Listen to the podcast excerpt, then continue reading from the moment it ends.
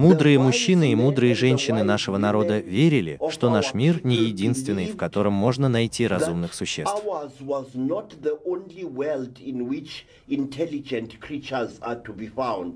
Наш мир был не единственным, в котором слышна песня жизни.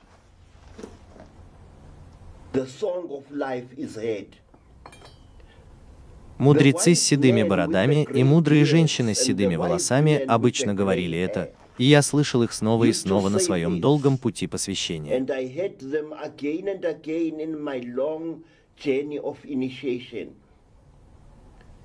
Это оскорбление верить, что Бог, великий хищник жизни, только насадил жизнь на этот наш убогий маленький мир.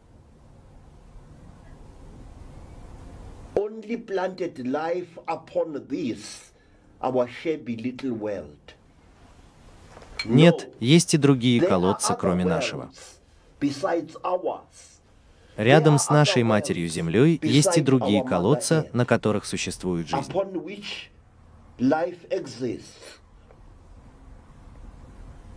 Африканцы даже описали 14 из этих колодцев. on to describe 14 of these wells. И эти колодцы очень удивительны и забавны в том, как они описаны. Are very amazing and amusing in the way they are described. Говорят, что в большинстве этих колодцев нет океанов, как на нашей Земле.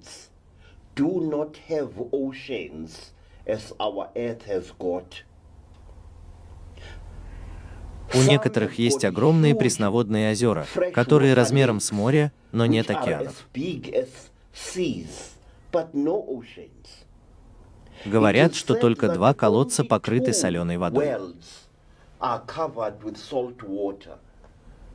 Первый — это звезда нормального, которая танцует вокруг звезды, которую белые люди называют Сириусом.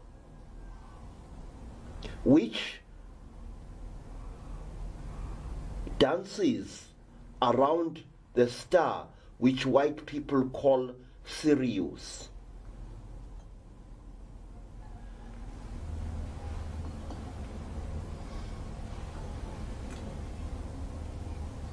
Первая встреча между африканцами и внеземными существами произошла более 7 тысяч лет назад в ныне забытой части Африки. Occurred more than 7,000 years ago in a now forgotten part of Africa. Нам сказали, что с небес спустился страшный объект. There descended a fearsome object. Огромный сферический объект, из которого торчит множество предметов. Этот сферический объект спустился на Землю со звуком, похожим на тысячу раскатов грома, и, как нам сказали, он осел в долине. And it settled in a valley, we are told. И сразу же эта долина таинственным образом наполнилась водой. Вода каскадом лилась со склонов окружающих гор. Вода вырвалась из скал там, где раньше не было воды, и вода с ревом покатилась вниз по горным склонам, чтобы заполнить долину, в которой находился странный объект.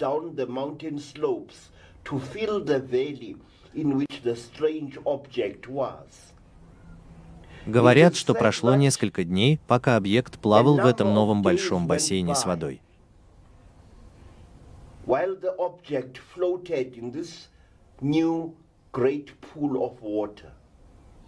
Люди были поражены. Люди были поражены. Люди были напуганы. Но что-то заставляло их приходить в это место, пока сотни их не собрались на вершинах окружающих гор, на склонах, за большими камнями и под деревьями.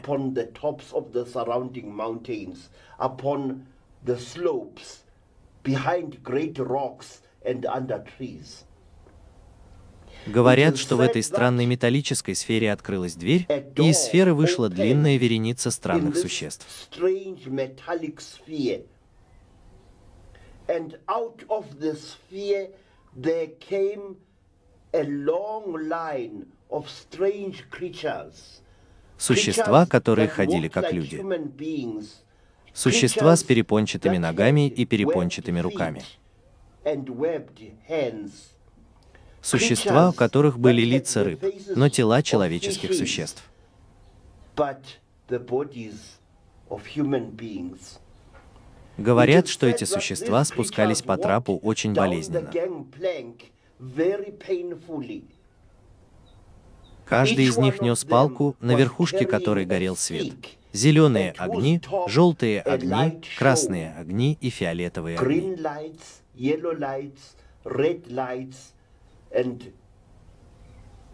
violet lights. Говорят, что предводитель этих удивительных чешуйчатых существ носил на голове корону, из которой торчал камень, еще более яркий, чем само солнце.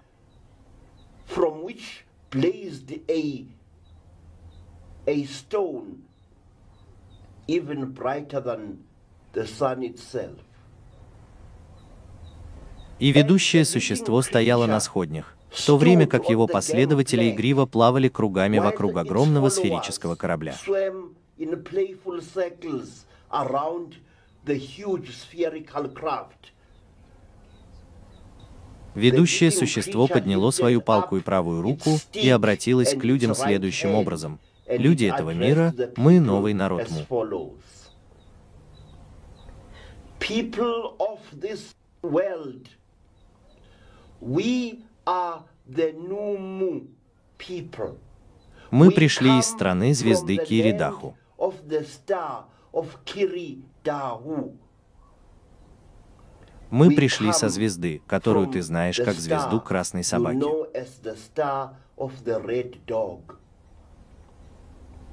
Послушай наши слова, потому что мы были посланы очень высоким на высоком месте, чтобы открыть тебе определенные истины. place to make certain truths known to you. Люди завороженно слушали, как говорило это странное существо. Он говорил несколько дней. Нам говорят, рассказывая нашим людям о тайнах космоса. Это говорило в течение нескольких дней, нам говорят, рассказывая нашим людям о тайнах творения. Это существо сказало нашему народу, что человеческая раса когда-то была великой среди звезд.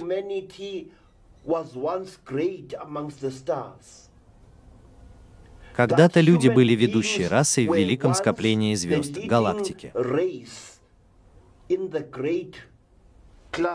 stars, the galaxy. Существо сказало, что из-за того, что люди были такими злобными, такими агрессивными по отношению к другим разумным существам и к живым существам в целом, среди звезд разразилась Великая война, когда несколько колодцев объединили свои силы против человеческой расы, сражались с ней и изгнали ее из центра Великого Звездного Цветка, чтобы искать их.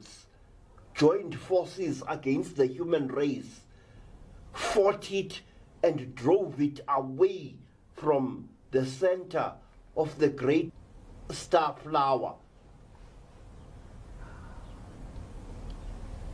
to seek refuge.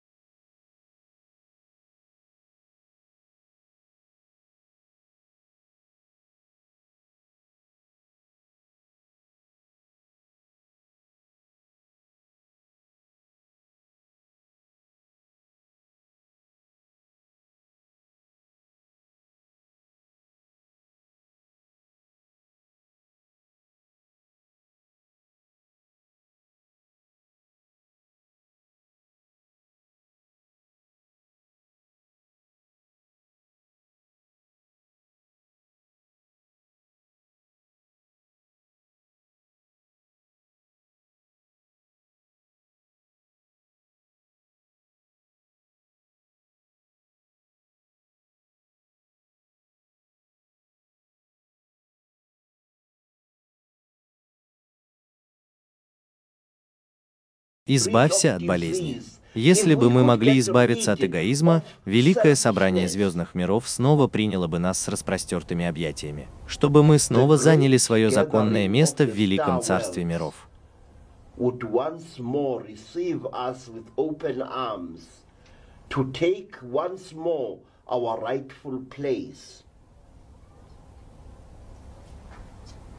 in the great kingdom of the worlds.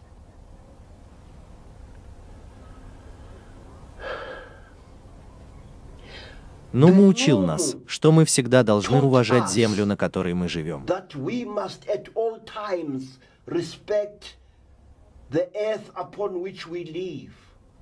Тогда Уму сказал нам, что наша земля, земля, на которой мы живем, была искусственно создана для того, чтобы размножаться и поддерживать жизнь. Жизнь, которая затем распространится на другие миры среди бесчисленных звезд. life which would then spread to other worlds amongst stars beyond number.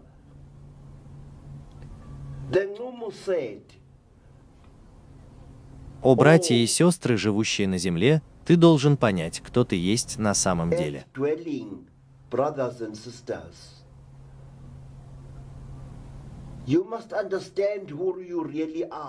Ты должен понять, насколько ты велик.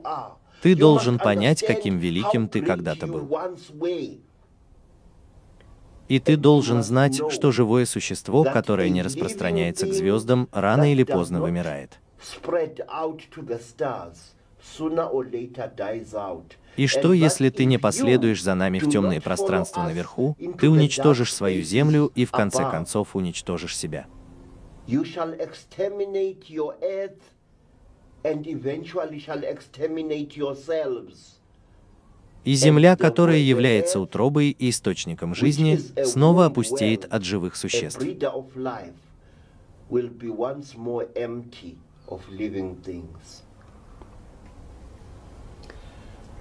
Говорят, что после того, как Нормал рассказал нашему народу все это и многое другое, он сделал странную и пугающую вещь. Our people all these things and many more.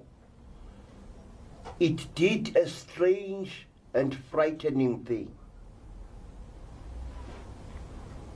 Это создало какое-то устройство, и оно уничтожило себя с помощью этого устройства.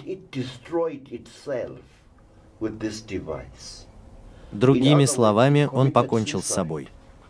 Он упал на металлический трап, а остальные вышли и разрезали его. And the others came out and cut it up.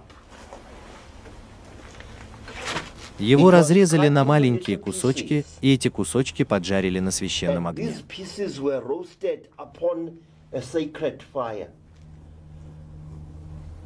И несколько человек-африканцев были выбраны для участия в странном пиршестве, на котором расчлененное тело существа было торжественно съедено как африканцами, так и другими норманами. In which the dismembered body of the creature was ceremoniously eaten both by Africans and by the other normal. Тогда мертвая норма была заменена женщиной нормой в качестве руководителя экспедиции. as the leader of the expedition. И эта нормальная женщина сказала, что этим жестом мы, пришедшие со звезды Красной Собаки, заключаем договор между собой и вами, людьми.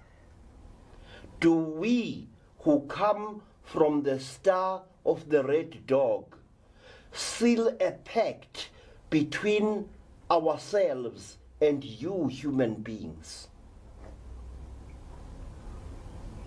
Этим жестом мы обещаем, что если ты избавишься от войны между собой, если ты избавишься от высокомерия и сварливости, если ты изгонишь болезни и попрощаешься с голодом и нищетой, тогда мы, Норма, вернемся. and quarrelsomeness, if you banish disease and bid farewell to hunger and poverty, then we, the normal, shall return.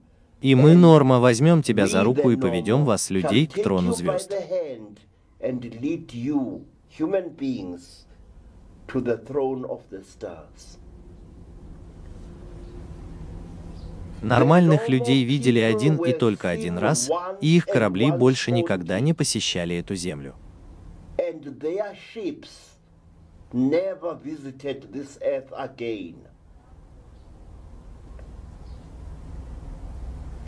Мы не знаем почему.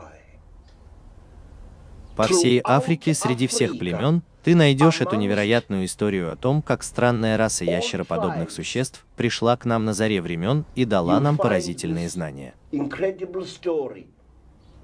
of how a strange race of lizard like beings came to us at the dawn of time and gave us knowledge which was astonishing. Эти существа оставили это наставление о том, что хотя человеческое существо создано для поиска знания во всех его формах, человеческое существо ни при каких обстоятельствах не должно использовать это знание для уничтожения Земли, на которой оно живет. Use that knowledge to destroy the earth in which it lives. Норма рассказала нашему народу, что за последние много миллионов лет десятки тысяч сварных швов были уничтожены в глубинах космоса из-за агрессивности, глупости и необузданных амбиций рас разумных существ, населявших эти миры.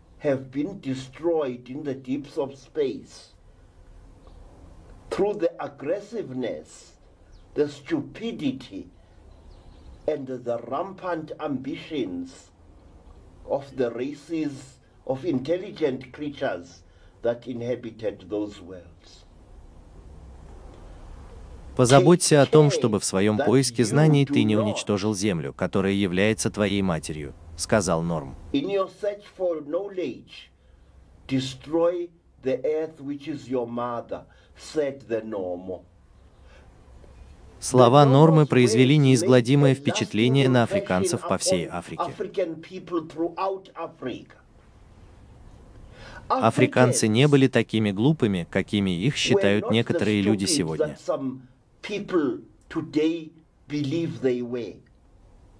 У нашего народа были знания о многих вещах, в которых сегодня мир им не верит, но они держали эти знания в очень строгих рамках. But they kept that knowledge within very strict restraints. Они знали о колесных транспортных средствах. Они знали, как сделать колесо. И на языке всех племен Южной и Центральной Африки у нас есть традиционное название для завещания.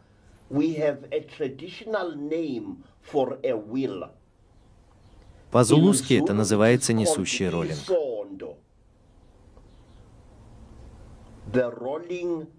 Приблизься к катящемуся объекту, который заставляет другой объект приближаться.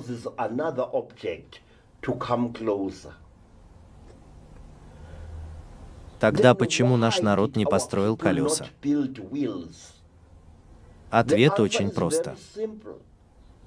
Они боялись, что строительство колесных транспортных средств может привести к разрушению Земли. bring about the destruction of the earth.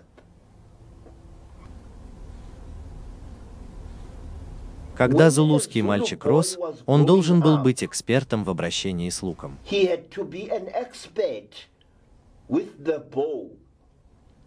Он должен был уметь пользоваться луком и стрелами, чтобы выжить в буше.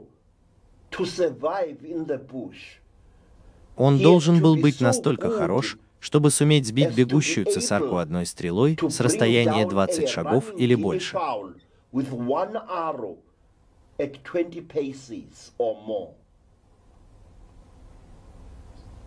Но великие законы Норма запрещали народу зулусов использовать луки и стрелы в бою, даже против врага, вооруженного мушкетами и винтовками.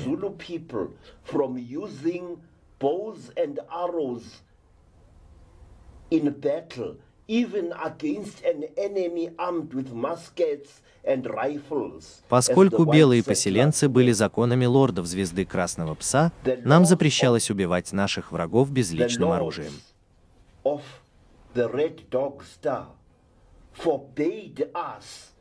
From killing our enemies with impersonal weapons. Наши люди знали о микроскопах.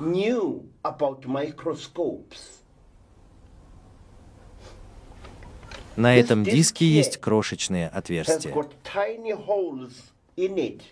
Эти отверстия были заполнены пресной водой мудрецами, которые владели этим ожерельем до меня. И если смотреть через это отверстие, когда оно заполнено водой, на объект, увеличение потрясающее.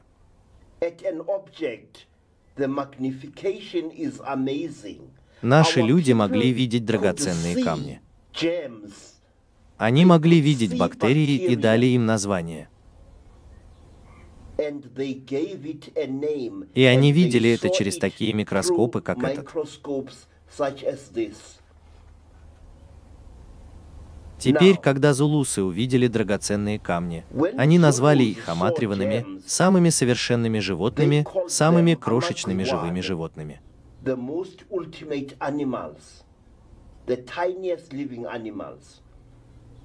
Когда народ Басота увидел драгоценные камни в свои микроскопы с каплями воды, они назвали их Динанона крошечные ползучие they called мучители. them.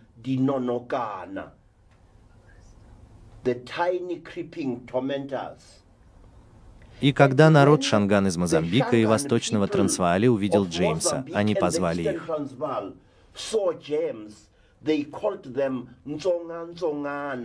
Но великие законы звезд запретили им использовать это знание, так же, как западные люди использовали свои знания.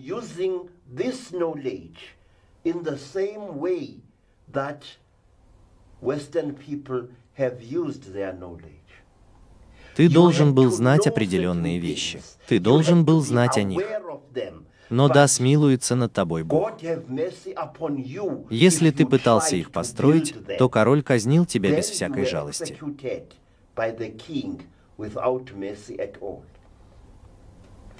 Ожерелье, которое я ношу сейчас, известное как меньшее ожерелье великих мистерий, было изготовлено семьей Бапеди в Северном Трансваале чуть более 500 лет назад.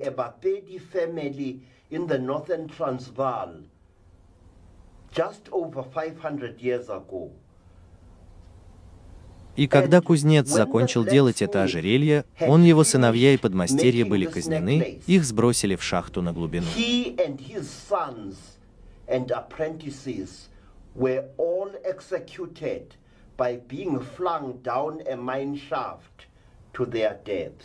Почему? Потому что секрет придания формы вердиту, секрет придания формы и сверления в этом очень твердом камне, секрет гравировки на меди здесь должен был умереть вместе с кузнецом и никогда больше не существовать на земле. the copper here had to die with that blacksmith and never exist on earth again.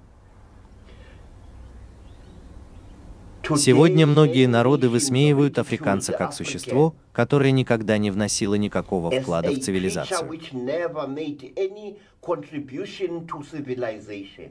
Это обвинение ложное, расистское и должно быть отвергнуто с презрением.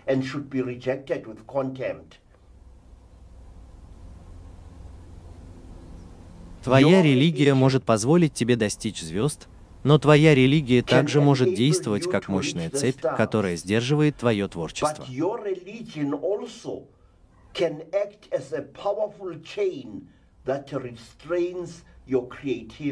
Так было и с нами, африканцами. Мы не были изолированы от остального мира. Торговцы прибыли в Африку на кораблях, и они пересекли Африку на наземных транспортных средствах. В пещерах в пустыне Сахара изображены люди, едущие на колесницах.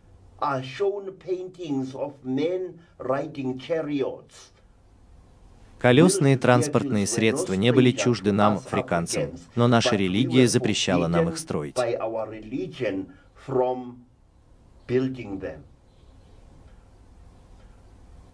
Люди Африки сосуществовали, действительно сосуществовали с инопланетными существами со звезд на протяжении десятков тысяч лет.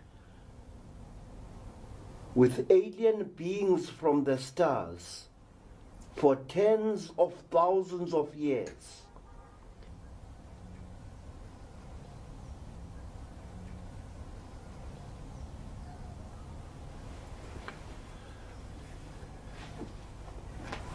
В Южной Африке есть племя людей, которые известны как народ Мандибеля.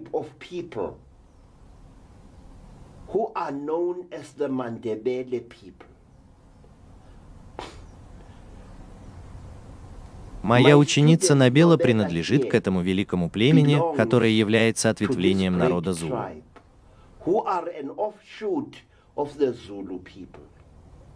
Народ Мандибеля оказывает большое почтение этому существу, существу, которое, как они говорят, управляет погодой в нашем мире.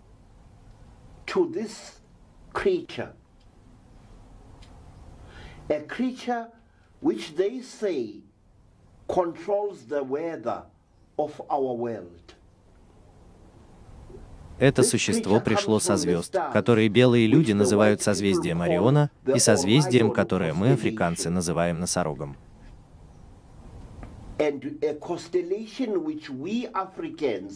Call Ubejana, the rhinoceros. Мантибеля. Люди говорят, что на колодцах в этом созвездии обитают эти священные женщины, которые известны как тот или иной другой народ, который почитает этих людей.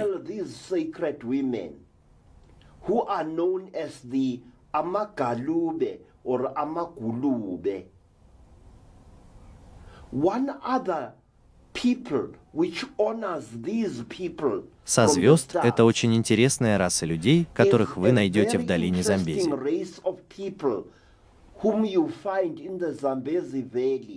Люди, которых называют людьми Бандваны.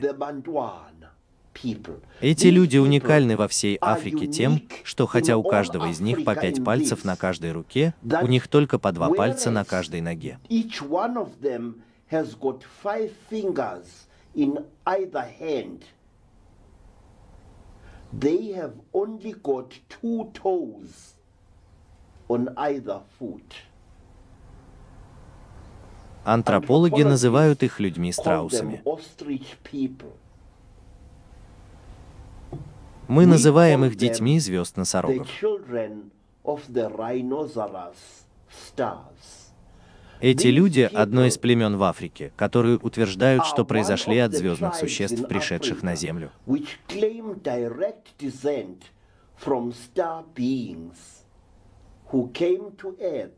Мы не знаем, когда и кто спаривался с африканскими женщинами. Звездные существа, у которых, как нам говорят, было только по два пальца на каждой руке и по два пальца на каждой ноге. Нам говорят, что люди Бандваны с двумя пальцами на обеих ногах такие, потому что они являются прямыми потомками этих давно забытых звездных существ.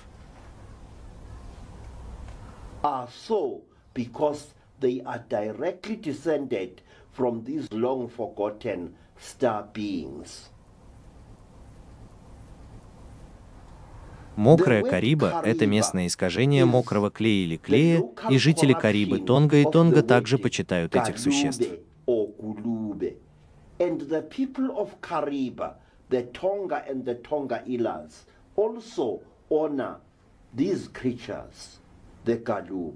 Они верят, как и Мандибеля, что эти существа управляют погодой на Земле, что если идет дождь, то это потому, что они каким-то волшебным образом ухаживают за ним.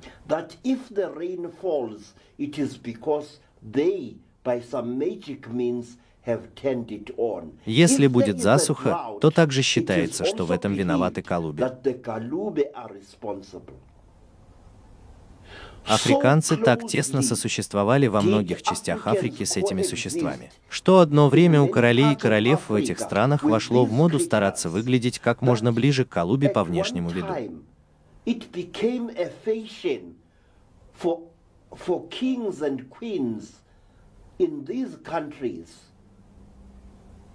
to try and make themselves look as close to the Kalube in appearance as possible. Короли этих народов носили круглые головные уборы, чтобы их головы казались больше, чем они были на самом деле.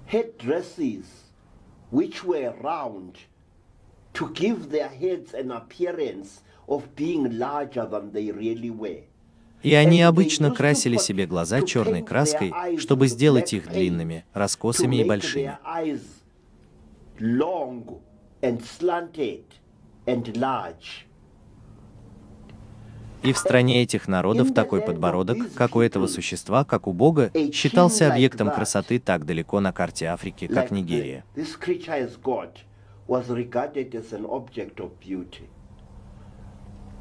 As far up the African map as Nigeria, Однажды ты нашел бронзовые головы из Нигерии, изображающие живых королей, но чьи черты были намеренно искажены, чтобы они выглядели как можно ближе к существу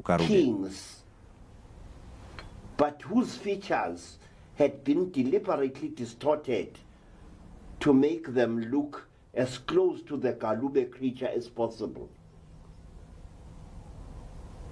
Могу я указать на еще одну очень интересную вещь, что в земле Египет, во времена фараона Ахена, 10 египтян также изображали себя похожими на народ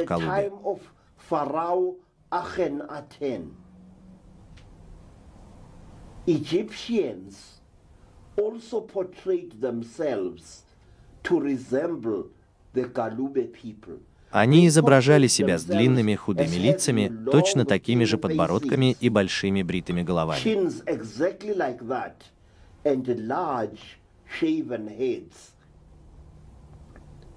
На самом деле жена Эхнатона Нефертити носит головной убор, который предназначен для того, чтобы сделать ее голову больше, чем обычно.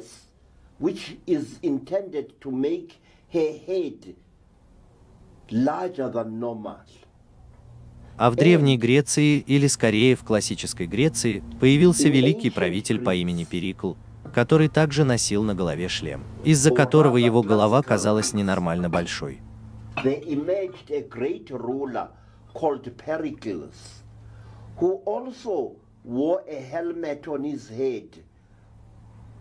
Which made his head look abnormally large. И в то время среди греков вошло в моду верить, что чем больше у человека голова, тем он умнее.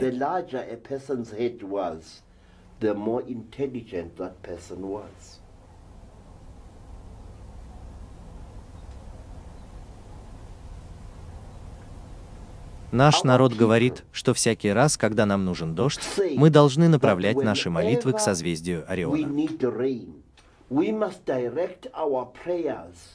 Towards the Orion constellation. Мы должны все время молиться о дожде, о хорошем урожае.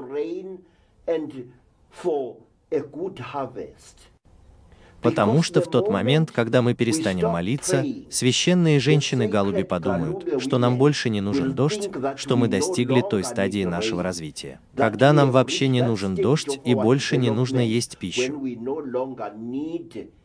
Rain at all and no longer need to, to eat food.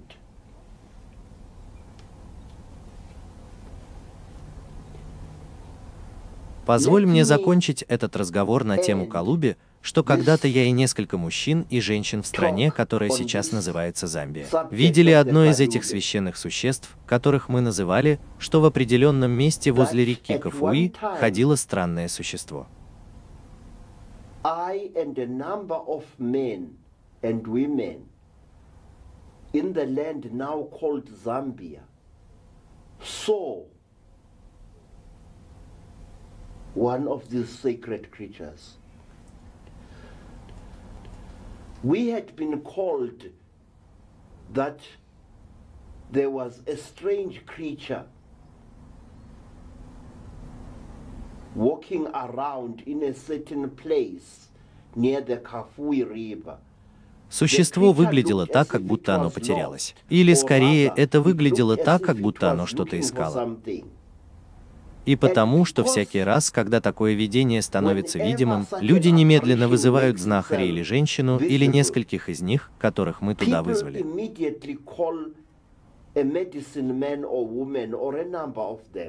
We were called there. Существо было высоким, чуть больше семи футов в высоту. Это существо определенно было женственным. У него была длинная шея и очень большая безволосая голова. and a very large hairless head. У существа были очень длинные тонкие руки, но оно носило длинную мантию, которая скрывала его ноги. И оно двигалось странным скользящим движением по ландшафту от одной группы деревьев к другой.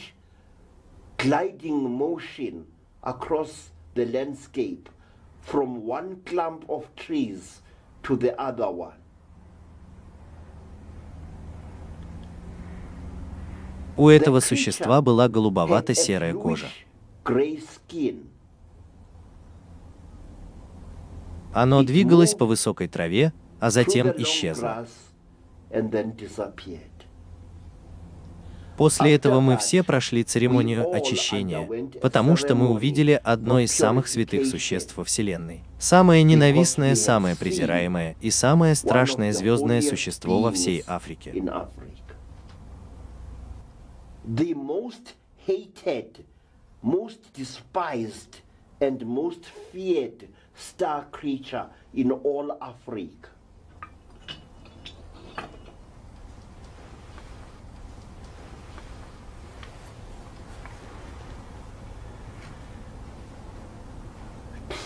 Это Махандарука. Is the Mhondoruka. Это существо, которое, по мнению нашего народа, является олицетворением хладнокровной разрушительности и зла.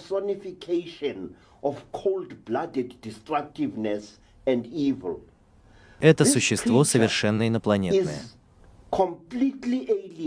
У него нет конечностей. Стоит отметить, у него нет ног. У него нет никаких особенностей, которые мы могли бы распознать, кроме пары устрашающих глаз по обе стороны странной морды.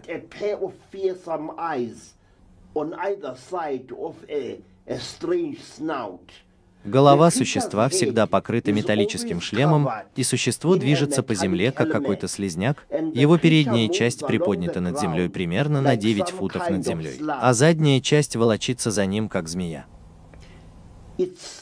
Four part lifted above ground about nine feet above ground and its hind part dragging like a snake behind it. Это существо на мягком песке производит тяжелое впечатление, которое, однажды увидев его, ты никогда не забудешь. Which once you have seen it, you will never forget it. Это существо очень тяжелое, потому что там, где оно двигалось по мягкому песку, оно оставляло след, и я измерил его бороздку глубиной ровно 18 дюймов.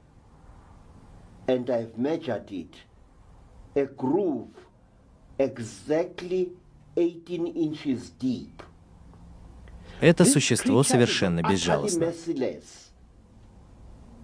Когда деревенские собаки видят это существо, они становятся дикими и пытаются напасть на него, и оно убивает их. Как это их убивает, мы не знаем. Но собака, убитая макаругой, не гниет.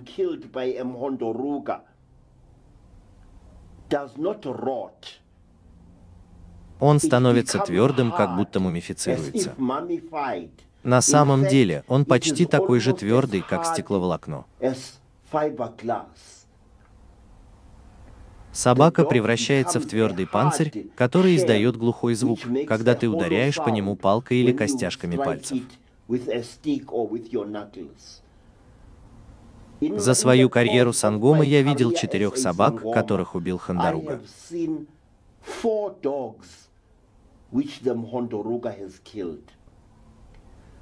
Имя Хандаруга означает «кач войны», и всякий раз, когда это существо видит где-нибудь на юге Африки, наш народ верит, что это предзнаменование грядущей Великой войны.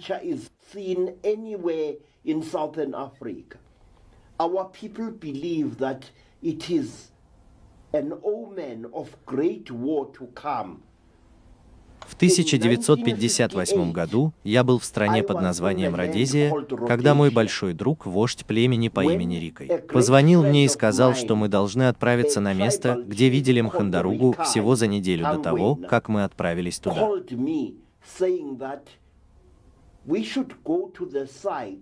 where Mhondoruga had been seen only a week before. Вождь Рика и я, двое моих друзей и еще несколько человек, и мы прибыли на место, и моим глазам предстало удивительное зрелище.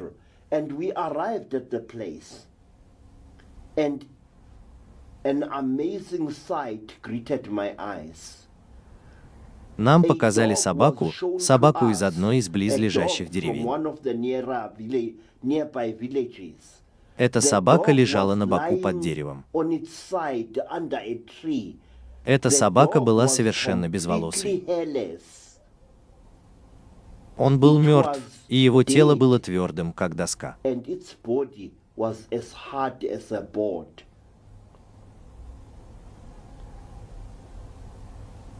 Когда мы двигались по району, где был замечен Хандарука, я заметил, что все деревья вокруг, а также трава, превратились в обгоревшие скелеты без листьев.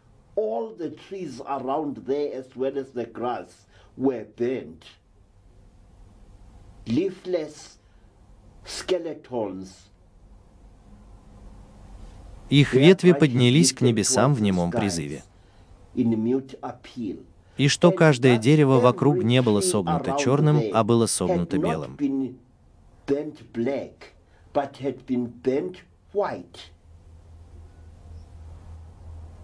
Если ты сломаешь одно из этих деревьев, ты обнаружишь, что дерево было согнуто белым на некотором расстоянии снаружи, а прямо в сердцевине согнутого дерева было черным. And right at the core of the bent tree was black. Повсюду были разруха и запустение. И повсюду чувствовался ужасный запах.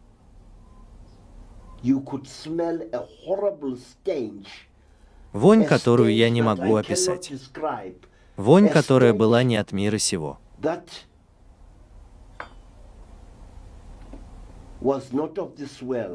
Вонь, которую однажды почувствовав, ты никогда не забудешь. Ужасная вонь, от которой у тебя слезятся глаза и забиваются ноздри. Вот с какой вонью мы там столкнулись.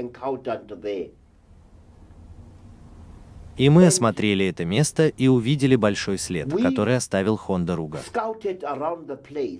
and we saw the great trail that the Hondoruga had left. И мы увидели углубление в песке, как будто там приземлился какой-то летающий объект, оставив в мягкой земле четыре глубоких круглых углубления размером с футбольный мяч.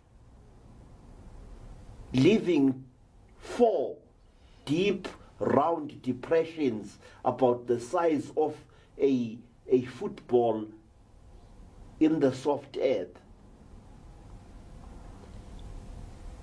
И люди, которые были со мной, люди из племени Машанан, а также из племени Макаранга, сказали мне, что это означает, что в Рататии разразится Великая война.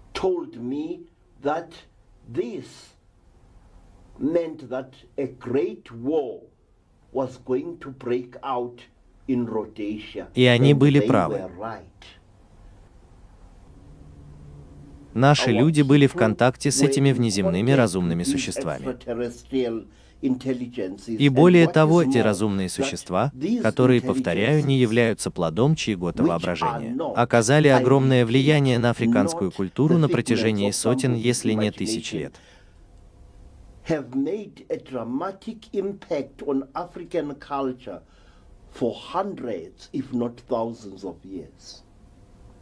Я говорил о священном существе, известном как норма.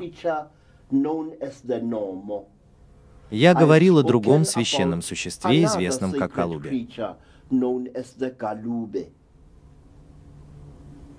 Теперь позволь мне рассказать еще о нескольких из этих замечательных существ со звезд. И я выберу из этой группы маленьких скульптур, которые я сделал.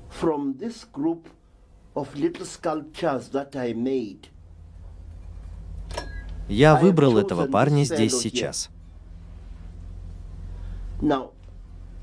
Это существо – самое комичное, самое забавное и удивительное космическое существо, известное нам, африканцам.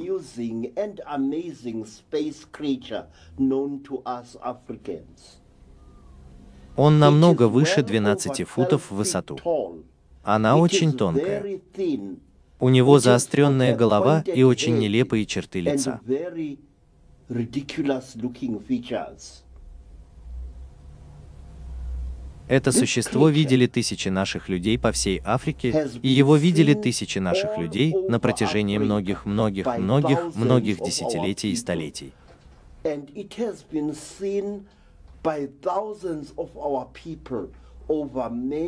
Many, many, many decades and centuries.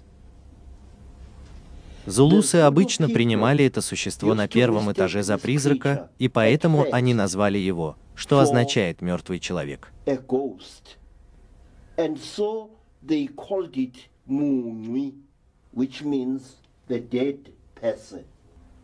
Однажды король Шага, наш очень агрессивный император, увидел, как три луны следили за ним и его армией, когда он двигался на юг к стране прудов сразу за рекой. Shadowing him and his army while he was moving south towards the land of the Pondos, just beyond the Umzimbubu River. Король Шага немедленно приказал Абуис, a- взводу воинов, отдать им приказ о походе. to give the Munwis their marching orders. В истинно зулузском стиле зулузские воины атаковали высоких существ с помощью сверкания flashing. Существа остановились, стали еще выше, а потом поджали хвост и побежали. Теперь нет ничего, что Зулус любил бы больше, чем врага, который убегает. И зулусы были очень взволнованы, с громкими криками они отправились за землянами, вооруженными копьями, преследуя существ с бог знает какой далекой звезды.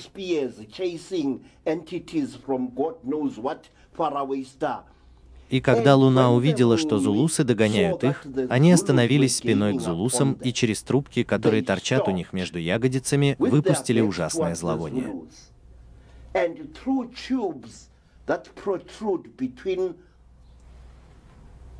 Their buttocks, they released a horrible stench.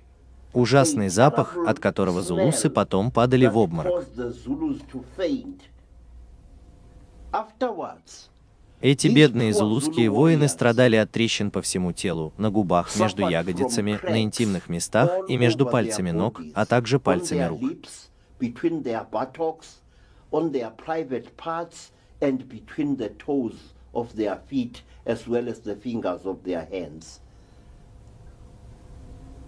Потребовался молодой целитель, чтобы спасти этих зулузских воинов, и он был тем человеком, который стал отцом моей матери. And he was the man who fathered my mother.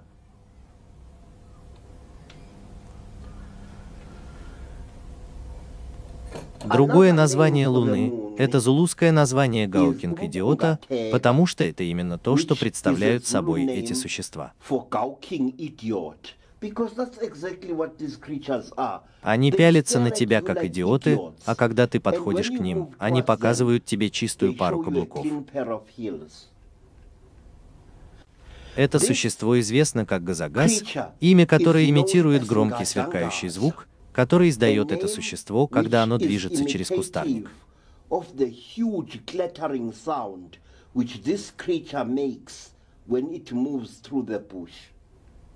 Это существо высотой от 12 is футов до чуть больше, from 12 и это металлическое существо, голова которого покрыта огромным шлемом бульбаса с прозрачной лицевой панелью из чего-то похожего на стекло, за которым на тебя смотрят ярко-красные глаза. bulbous helmet with a transparent face plate of what looks like glass, behind which bright red eyes stare at you. Это существо удивительно в одном отношении. Он не только огромен и неописуемо тяжел, но и его руки растут из центра груди.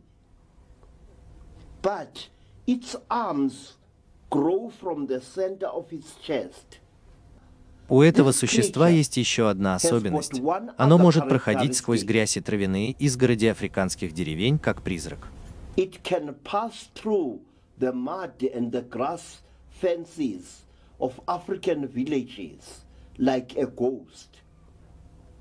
Это реально. Это оставляет тяжелые следы на земле. Это издает слышимый звук. Это, как ни странно, пахнет маслом или каким-то подобным химическим веществом. Многие зулусы и представители других племен, которых мы видели, говорят, что от него пахнет как от дизельного грузовика, хотя никакого дыма от него не было замечено.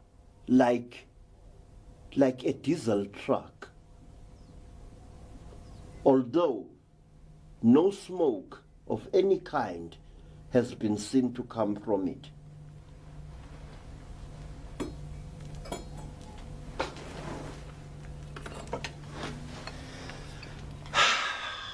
Познакомься с Чимомби, железным человеком, еще одним внеземным существом, которого видели в Африке сотни раз. One other extraterrestrial being that has been seen in Africa hundreds of times. Это существо отличается тем, что во многих африканских странах ему поклоняются как Богу, но это космическое существо.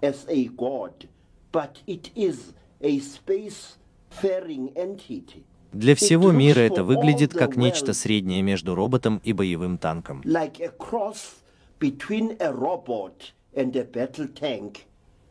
Его голова напоминает башню одного из боевых танков Второй мировой войны, а его корпус сделан из тяжелого металла со множеством сочленений, которые двигаются со слабым шипящим звуком.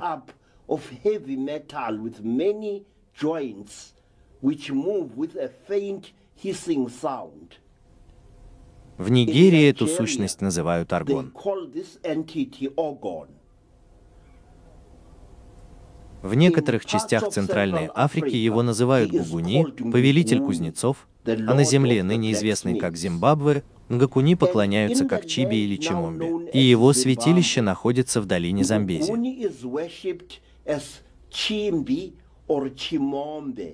and his shrine is in the Zambezi Valley. Там, в святилище Чимомби, ты найдешь чернокожих мужчин и женщин, которые носят одежду из черной ткани.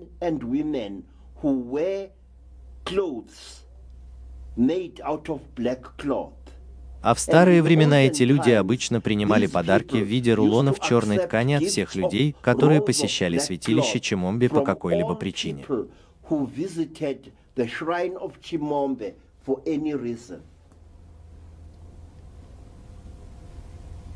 Если жрецы этого святилища не доверяют тебе, они покажут тебе кусок металла, скрученный металлический стержень, который был вбит в кусок дерева, и они скажут тебе, что это.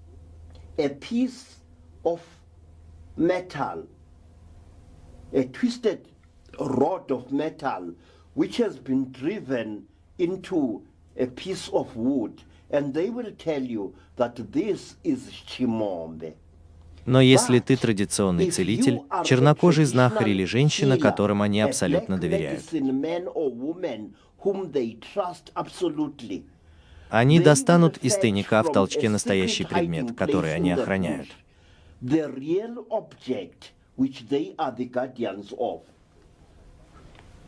Это кусок металла толщиной около полудюйма и размером примерно с обе мои руки and about the size of both my hands. Поставь вот так. Кусок металла, и я говорю как человек, который занимается всеми видами работ по металлу.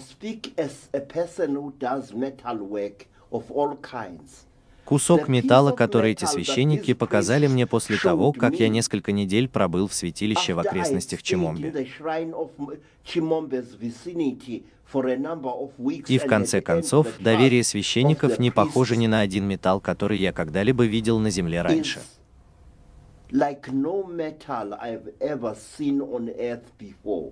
Это так. У него странное качество, похожее на мыло. Он серебристо-красного цвета, если его поцарапать, и он невероятно тяжелый. it. And it is unbelievably heavy. Его структура очень плотная, но с нескольких сторон она, похоже, была оплавлена сильным нагревом.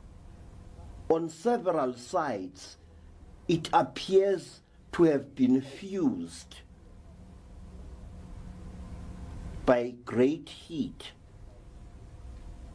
И когда ты спросишь тамошних священников, что это за кусок материи, они скажут тебе, что однажды на южном берегу реки Замбези потерпел "What is крушение корабль со звезд, metal?" в результате чего погибли все его пассажиры.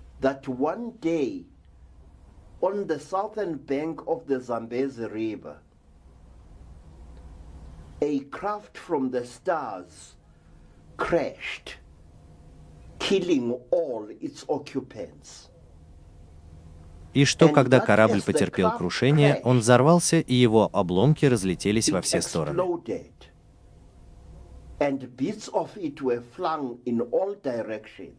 Эти кусочки распались и отогнулись, упав на землю. Но этот кусок, который они охраняют, был катапультирован от взрыва и упал в воду на краю, на песчаном берегу части реки Замбези. And fell into the water on the edge, on the sandy edge of a part of the Zambezi River. И люди племен того времени много сотен лет назад восстановили этот фрагмент разбитого StarCraft и хранили его в тайном месте как знак того, что Бог, возможно, был внутри этого корабля. Что мы сохраняем память о тебе живой в наших умах. place As a sign to whatever gods may have been inside that craft, that we are keeping your memory alive in our minds. Мы будем поклоняться тебе, даже если ты погибнешь во взрыве пламени. Это история о святилище Чимомби. Of the shrine of Chimombe. Теперь я желаю вам, уважаемые друзья, познакомиться с очень дружелюбным джентльменом из-за пределов.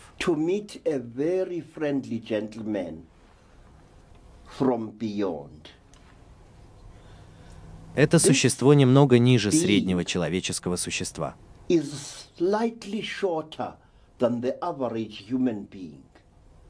Он полностью заключен в металлический костюм золотистого или серебристого цвета. A metallic suit which is of a golden color or a silvery color. Глаза имеют странную особенность раскоса, и к передней части шлема существа всегда прикреплен странный предмет, похожий на гармошку.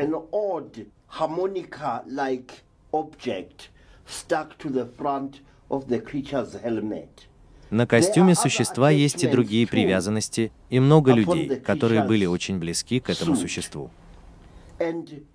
And many people who have been very close up to this creature Люди по всей Южной Африке подтверждают тот факт, что у этого существа только три пальца и большой палец на одной руке, а не пять пальцев, как у нас. Not five fingers, as is the case with us. Это существо коренастое, очень неуклюжее на вид, и всякий раз, когда оно сталкивается с человеком, как и большинство этих звездных существ, оно накладывает на этого человека какое-то гипнотическое заклинание, а затем очень осторожно касается груди человека своей рукой, которую оно протягивает. Точно так же, как есть делает это здесь.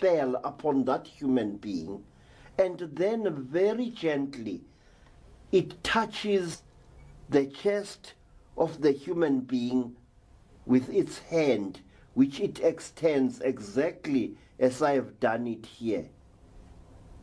Нам говорят, что это существо общается с людьми именно так. This creature communicates with human beings. Ты часто увидишь, как этот странный джентльмен возится с двумя или тремя такими же помощниками, как он, на козьих сковородках, сковородках для скота и птичьих бегах. Cattle pens, and fowl runs. Однажды зулузский домохозяин поймал несколько этих существ и, заключив одну из своих коров в конструкцию, похожую на клетку, которую они двигали взад и вперед, вверх и вниз, как будто по какой-то причине снимали с коровы мерки.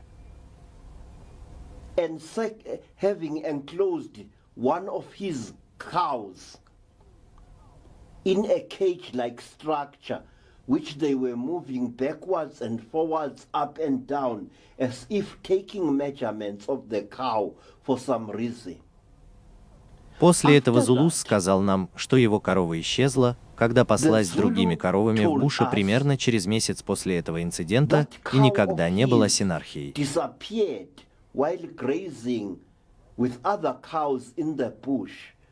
about a month after this incident and was never seen again. Этих существ часто можно увидеть также ворующими яйца в африканских деревнях.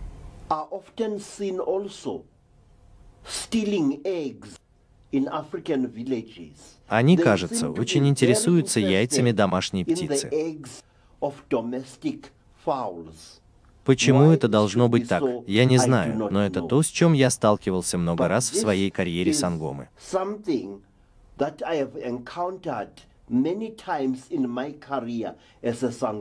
Эти странные гуманоидные металлические существа со сферическими головами часто крадут яйца в африканских птичьих загонах.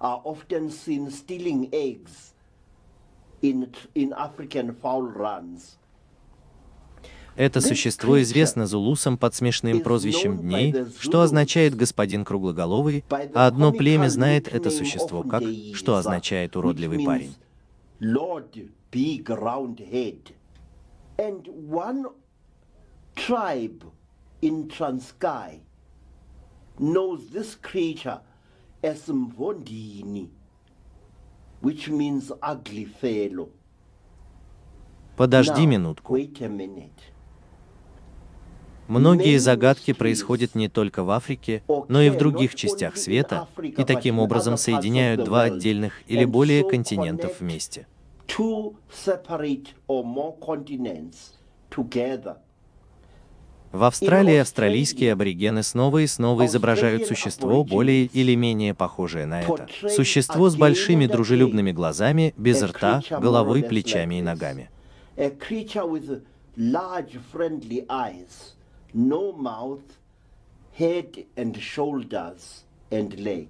И они называют это Эйвон Джин.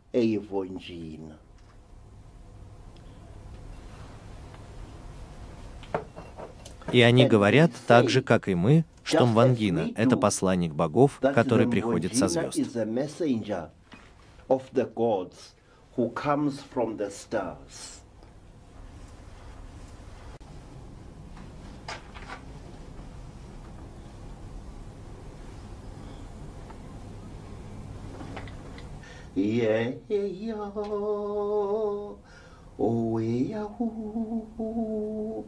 yay, yay, yaw, ilelio, moo,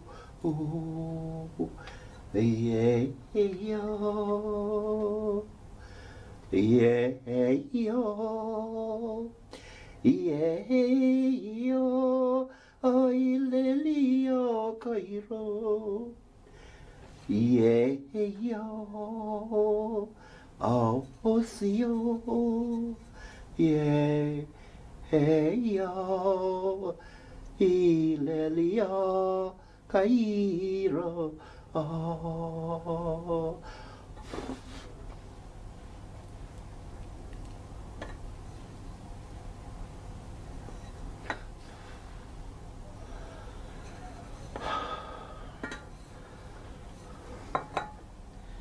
Yay, hey, yo. Oh, we, oh. Yay, yo.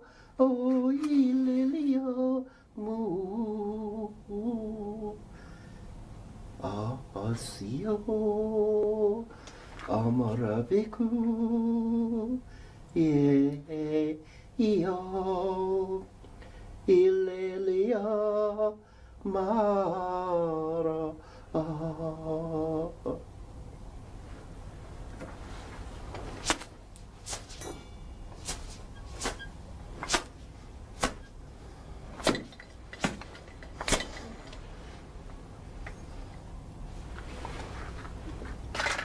Yeah.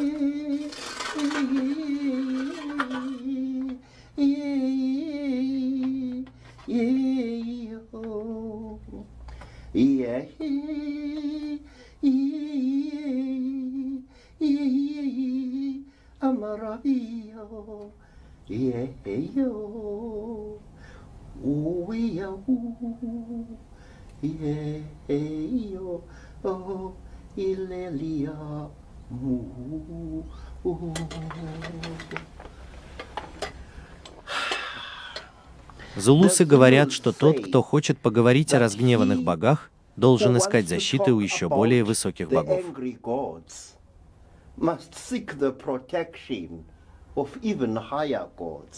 Тот, кто хочет умолять укусить крокодила, должен сначала подружиться со слоном.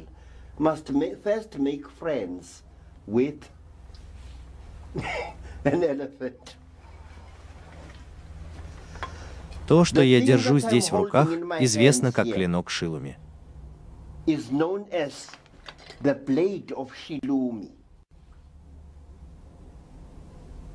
Рукоять более поздняя версия, но клинку буквально тысячи лет. the blade is literally thousands of years old.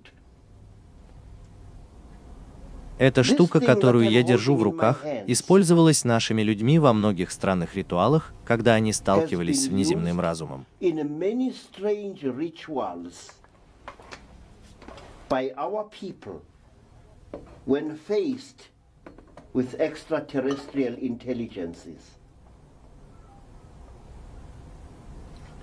Если существо со звезд будет найдено умирающим в африканском кустарнике, закон гласит, что ты должен прикончить его этим и отправить его душу в великую пустоту для реинкарнации.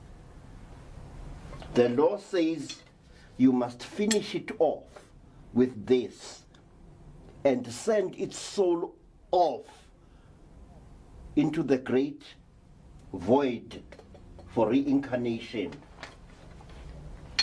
Еще одно название этого клинка – клинок Нананы, богини-воительницы, которая пришла со звезд в невероятно древние времена, чтобы сражаться в великих битвах за африканцев против демонических сущностей со звезды, которую белые люди называют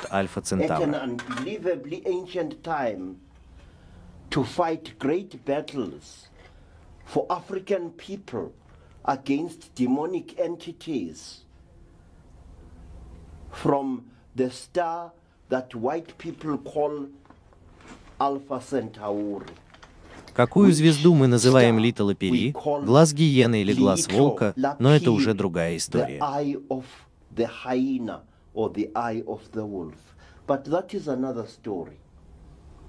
Я хочу сделать следующие предупреждения, твердо основанные на традиционном законе. Когда ты видишь существо со звезд, ты никогда не должен показывать страх. When you see a creature from the stars, you must never show fear. Они не такие, как мы. Они принимают страх за агрессию и причинят тебе боль или убьют тебя. And they will hurt you or kill you. Люди в Африке, люди за границей получили ожоги от этих инопланетных существ, нанесенных существами, которые чувствовали угрозу от действий человека. received burns from these alien beings. Burns inflicted by beings which felt threatened by the actions of the human being. Соглашайся. Теперь позволь мне рассказать тебе еще одну историю, и я постараюсь сделать ее как можно короче.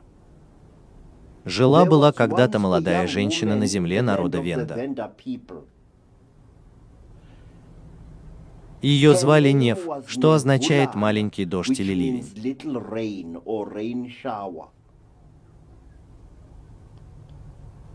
Была вдовой, и ее вспыльчивая свекровь неоднократно обвиняла Невулану в том, что она привела к смерти своего мужа, сына старухи, с помощью колдовства.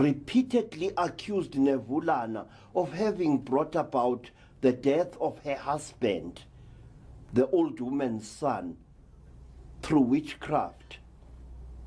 Так что очень скоро Невулана оказалась изгоем в своей деревне, и она обнаружила, что ей приходится делать большую часть того, что ей нужно для выживания в повседневной жизни самостоятельно.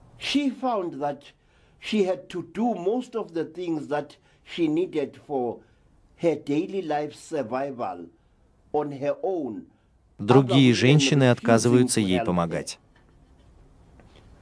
В те дни по закону и обычаю овдовевший человек должен был получать всевозможную помощь. Для нее нужно было принести воды, для нее нужно было найти дрова, и если у нее был маленький ребенок, как у Невуланы был маленький ребенок. О ребенке заботились, когда ей приходилось уходить по какой-либо причине.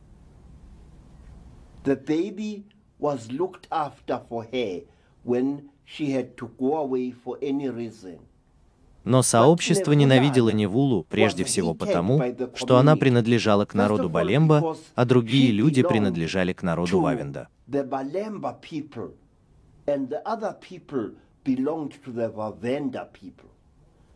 Она была чужестранкой на своей собственной земле, отвергнутой своим собственным народом.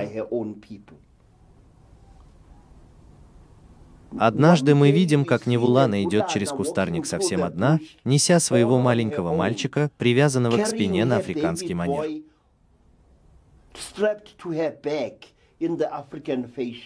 В одной руке Невулана держит топор, а в другой — веревку из воловьей кожи.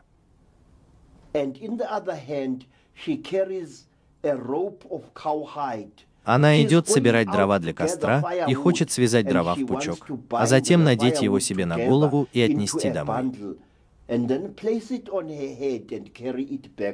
Это был обычный день, как и многие другие, которые она знала. Нежный день, ветреный день, ранний весенний день.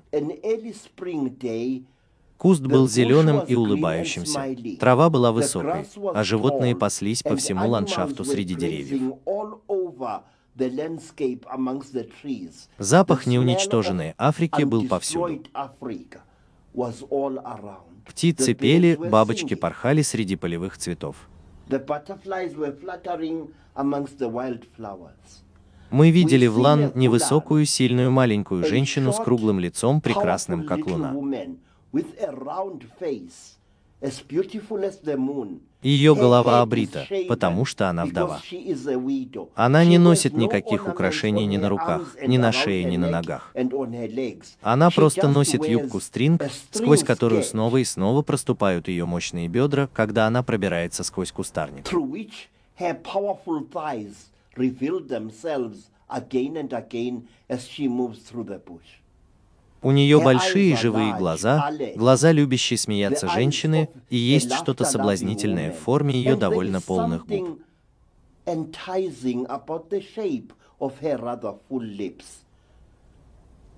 Женщины известны во всей стране торговцев своей необычайной красотой лиц и фигур, и она не была исключением.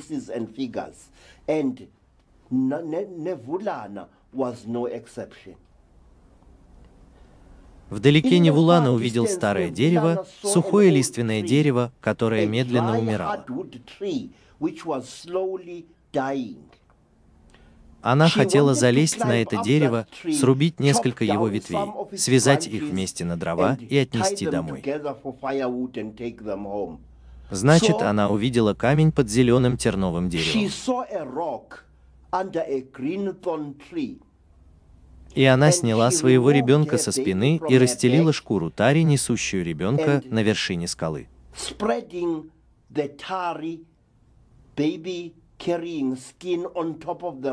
Она уложила своего маленького толстого сына спать на плоском камне.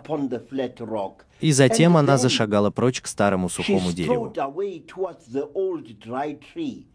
И очень скоро она уже собиралась поплыть за ним, как маленькая обезьянка, чтобы срубить ветки, когда перед ней появилось дуновение воздуха.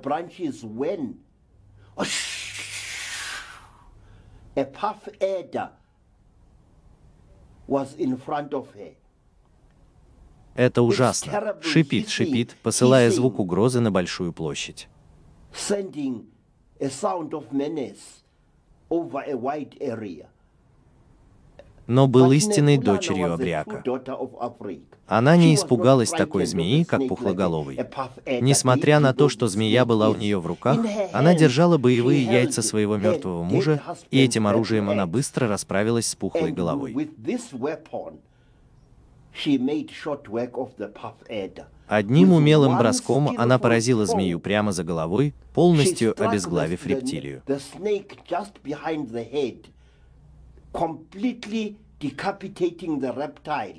А затем, не тратя больше ни одного взгляда на умирающее чудовище, она взобралась на дерево.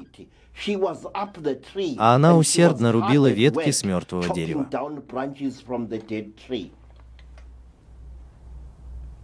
А потом, когда она обнаружила, что у нее достаточно дров, она спустилась с дерева и начала складывать их в пучок. Длинный сверток, который она вскоре надела себе на голову, положив пучок зеленой травы в качестве подушки. Мы видим, как она возвращается от старого дерева, двигаясь как богиня по высокой траве. Мы слышим шорох травы и пение птиц вокруг нее. Она двигается. Мы видим пот на ее лице и на ее груди. Мы видим проблеск пота на ее плечах. Она идет по высокой траве к своему ребенку. А потом я. Что это "Ai, такое? What is this? Крик срывается с ее губ, и она бросает вязанку дров. И она смотрит на странное зрелище, которое происходит под деревом зеленого рассвета, где она оставила своего ребенка. Ее малыш сидит все полтора года, озорной сверток из него, и он играет.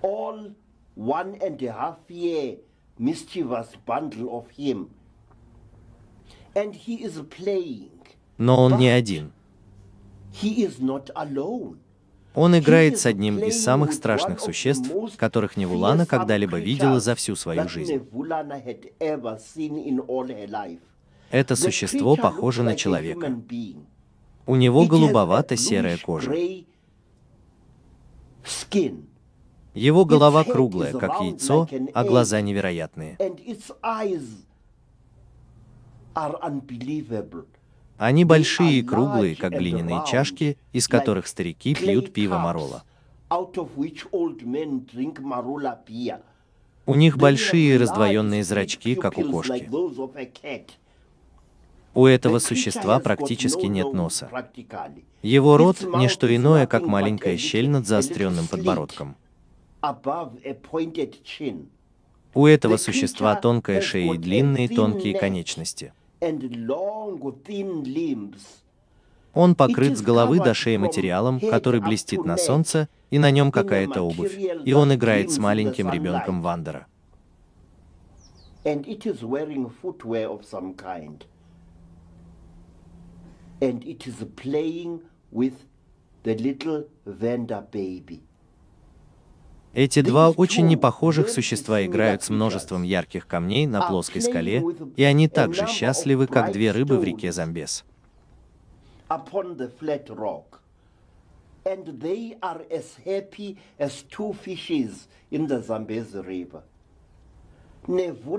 Кричит от шока, она бросается вперед, чтобы вырвать своего ребенка у этого маленького демона, которого она видит сидящим на заостренном заду лицом к своему ребенку.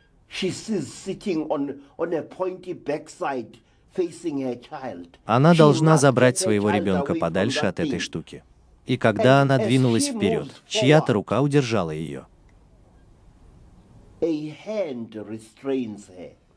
Длинная костлявая рука, голубовато-серого цвета с когтистыми ногтями. bluish gray in color, with claw-like nails. Рука, кожа которой блестит, как у какой-то рептилии. Рука, покрытая hand крошечной covered крошечной чешуей, как у маленькой рыбки. Рука, на пальцах которой больше суставов, чем у обычных людей. Невулана чуть не упала в обморок, когда эта длинная чужеродная рука легла ей на плечи. Но она была настоящей женщиной в Балубе. Она преодолела страх и развернулась лицом к лицу с высоким существом, определенно женщиной, с огромной головой, похожей на большой глиняный горшок. Certainly a female with a huge head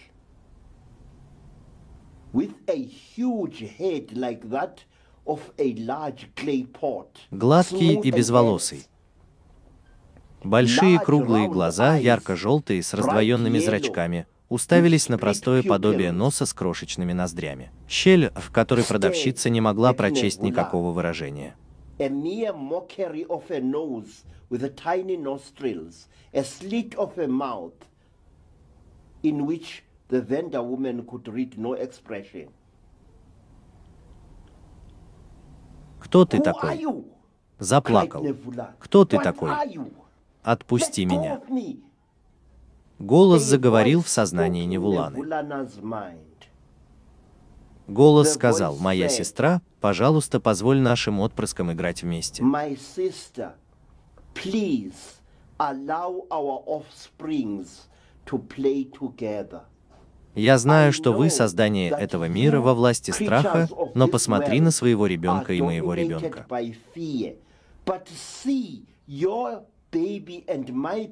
Не бойся друг друга. Пожалуйста, разреши детям. Дети должны играть. Не мешай им. Иди сюда. Инопланетное существо обняло длинной рукой широкую талию Невуланы и мягко, но твердо увело ее от двух играющих детей.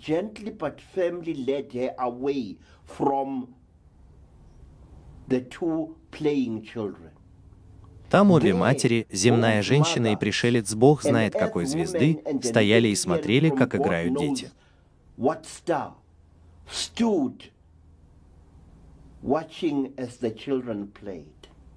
И когда дети наигрались в свое удовольствие, когда оба они крепко спали бок о бок на шкуре, расстеленной на плоском камне, инопланетная женщина двинулась, как извилистая рептилия, чтобы забрать своего ребенка, ее длинная пурпурная мантия шуршала по траве. Одна длинная инопланетная нога с двумя коленями, и не только один, видимый сквозь мокрый снег длинной веревки. swishing through the grass. One long alien leg with two knees and not just one, revealed through the slit of the long rope.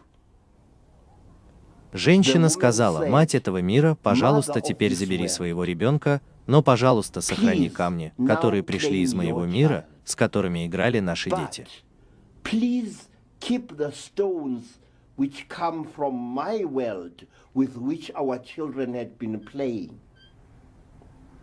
И, возможно, однажды, когда твой народ преодолеет свой страх и недоверие, мы, женщины, вернемся в твой мир, и наши дети будут мирно играть с твоими детьми.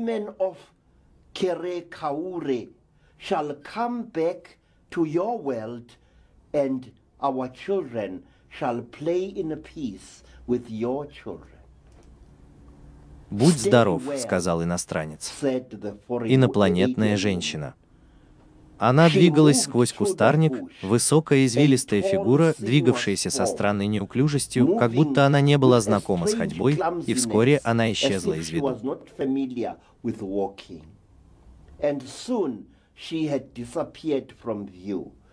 В истории Невуланы есть еще много интересного, но позволь мне просто сказать тебе, что после того, как это произошло, Невулана забрала камни, с которыми ее ребенок и ребенок инопланетянин играли у повелителя нации. Nevulana took the stones with which her child and the alien child had been playing to the, the Вождь и вождь постановили, что этот предмет должен быть сделан в память о корабле, на котором инопланетная женщина прибыла на эту землю.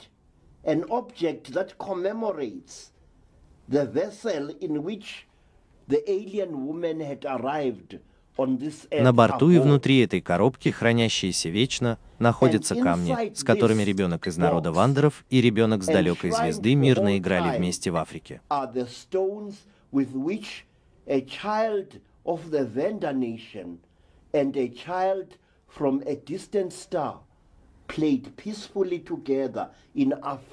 Друзья мои, это не легенда. Это правдивая история. Это ожерелье, которое я ношу здесь, принадлежит потомкам Невулы.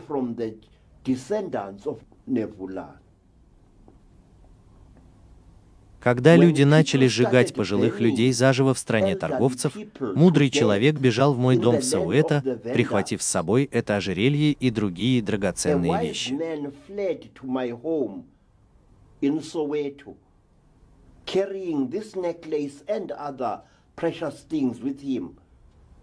И он дал мне право опеки над этим ожерельем, сказав, что если я умру, не оставив наследника, то это ожерелье, ожерелье миллиона лет, ожерелье тысячи тайн, должно быть похоронено под моим трупом, чтобы никто не смог его выкопать, кроме богов со звезд, которым оно принадлежит. Это посвящение.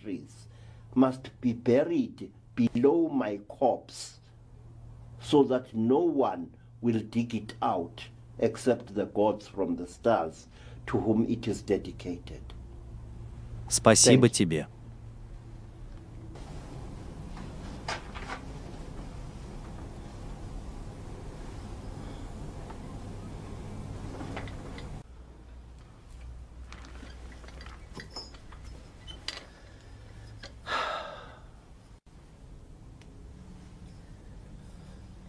Я хочу, чтобы вы, друзья мои, пожалуйста, взглянули на этого джентльмена.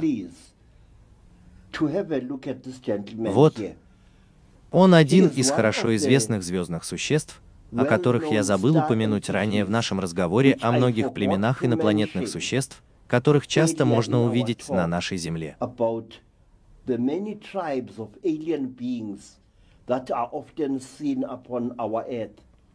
Что делают эти существа?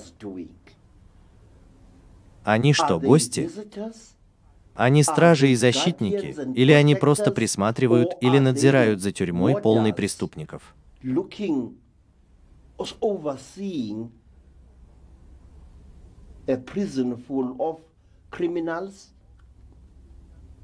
Я не знаю, и я никогда не буду утверждать, что знаю. Все, что я знаю, это то, что наши люди были правы, когда говорили, что есть много других колодцев. Они насчитали 14 из них, которые плавают как потерянные рыбы в темном море космоса. Колодцы, в которых живут живые существа, существа, которые часто посещают нашу Землю.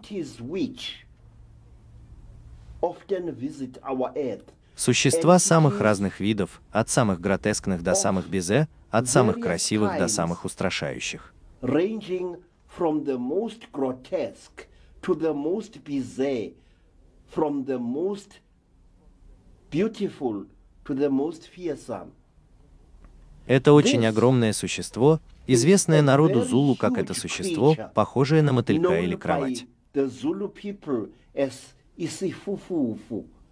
This creature looks like a moth or a bat. Это гуманоидное существо с руками и ногами, но руки находятся на конце очень длинных крыльев, и это существо часто можно увидеть летающим по ландшафту в таких местах, как Трансгай, а также в таких местах, как Натал в Натал-Медленце.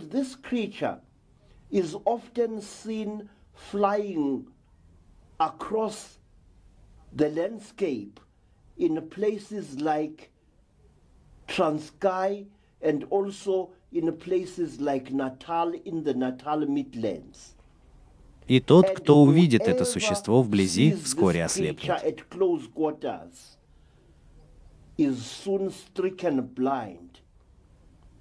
Жестокая болезненная слепота, при которой глаза наполняются водой и иногда проходят.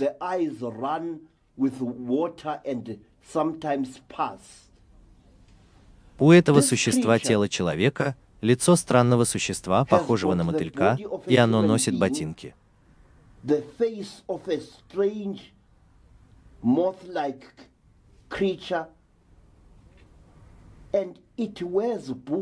Что означает, что это происходит от цивилизации, где люди, если их можно так назвать, носят какую-то обувь. Отпечатки ботинок этого существа были замечены на обочинах просмоленных дорог в нескольких частях Южной Африки за последние 50 лет или около того. In the last 50 years or so. Он редко появляется в нашей стране, а когда появляется, то всегда сразу после захода солнца, никогда позже. country. And when it does, it always appears just after sunset. И его видно летящим, как огромная уродливая кровать над пляжем, над океаном, над дорогами и даже над африканскими деревнями.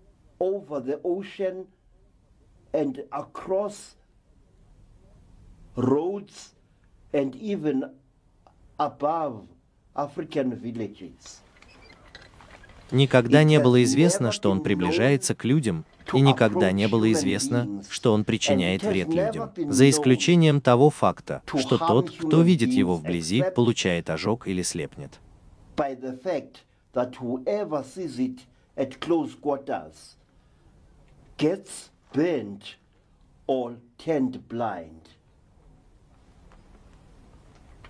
Это результат этого. Что это значит? result of this, of what the Sifufufu does, that Среди нашего народа выросла вера в то, что тот, кто увидит Бога или Бога вблизи, будет поражен слепотой.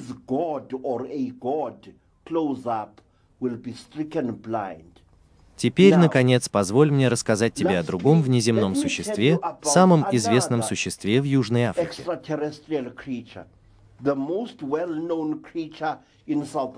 Существо, чье имя почти у всех на устах в черных сообществах. То есть это имя означает существо с костяным гребнем на голове, потому что это короткое волосатое гуманоидное существо с лицом, похожим на лицо очень злобного плюшевого мишки.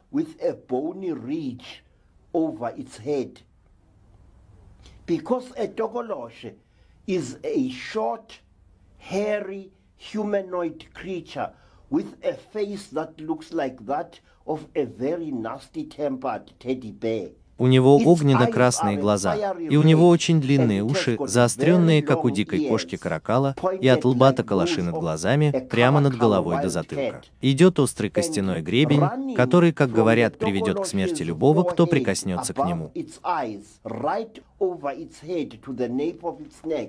Is a sharp, bony ridge, which it is said will cause the death of anyone touching it. Тагалош чрезвычайно агрессивен. Ему нравится взвешивать, укладывать и избивать людей, которые ходят по ночам, и ему нравится использовать собственную трость этого человека, чтобы выбить из него фарш.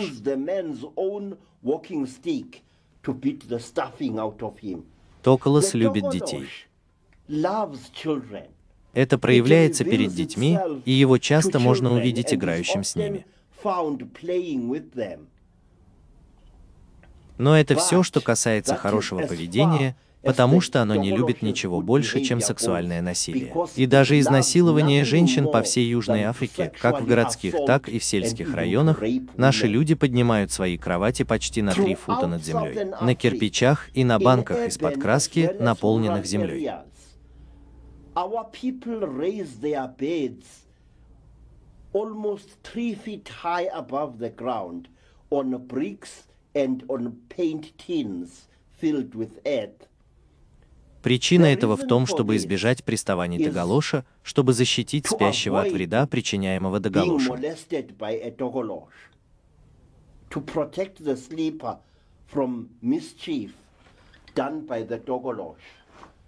Хотя почему любой уважающий себя Тагалош не смог бы добраться до своей жертвы на кровати? Я не знаю. Но что интересно, так это то, что эта вера в Дагалош распространяется по всей Южной Африке, а также на острова Тихого океана, где в старину полинезийцы строили свои хижины на сваях, таких высоких, как африканцы поднимают свои кровати на кирпичах и жестяных банках.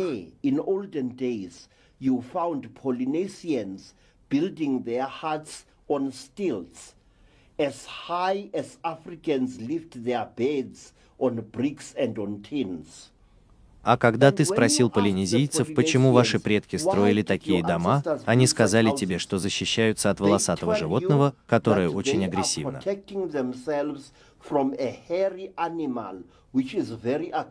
И когда полинезиец описал мне, что это было за существо, которого они так боялись, его описание было странным для Уэйда, описание Дагалаша.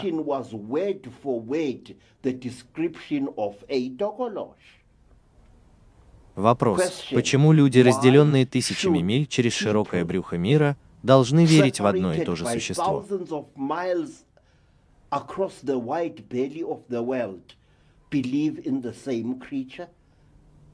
Ответь, потому что это существо существует. Вот почему это не плод чьего-то воображения. Большое тебе спасибо.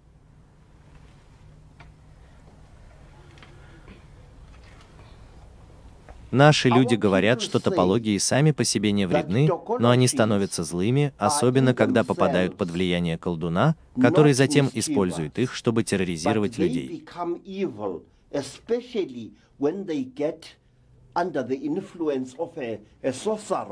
who then uses them to terrorize people. И в моем. В ходе моей карьеры сангомы я встречал много людей, некоторые из которых замечали серьезные травмы, которые говорили, что они были ранены домиком того. И иногда это ранение этим существом происходило на глазах у многих свидетелей.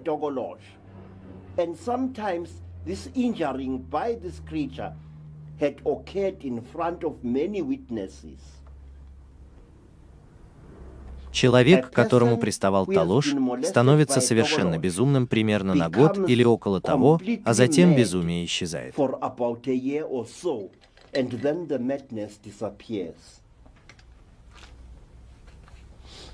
Много раз, больше раз, чем я хочу сосчитать. В ходе моей карьеры целителя Сануси и Сангомы я сталкивался со многими мужчинами и женщинами, у некоторых из которых были обнаружены довольно серьезные травмы, которые были ранены существом, которое мы называем доголош.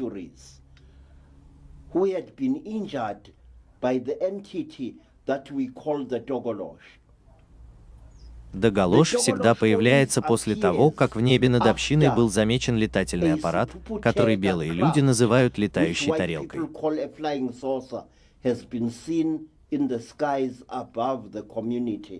Токолош всегда появлялся тогда во всей своей агрессивной красе.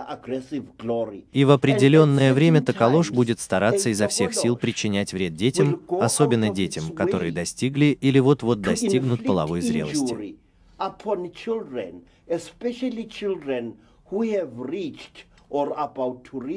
puberty а будет терроризировать целую школу-интернат, полную девочек или мальчиков, царапая им спины, нанося детям травмы на бедрах, на спине, на лицах и животах. inflicting injuries upon the children on their thighs, on their backs, and on their faces and stomachs. Травмы, которые выглядят для всего мира так, как будто детей поцарапала очень агрессивная кошка. Обычно царапины показывают, что у существа, которое их нанесло, было три пальца на руке.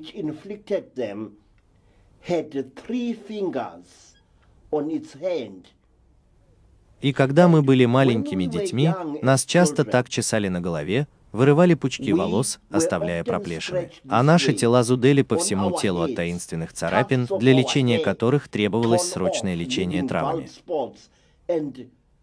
our bodies itching all over from mysterious scratches, which needed urgent herbal treatment В противном случае они становятся очень-очень смертельными, септическими и смертельно опасными. Я помню, как в 1946 году сообщество чернокожих людей подверглось терроризму со стороны существа, известного как Мауна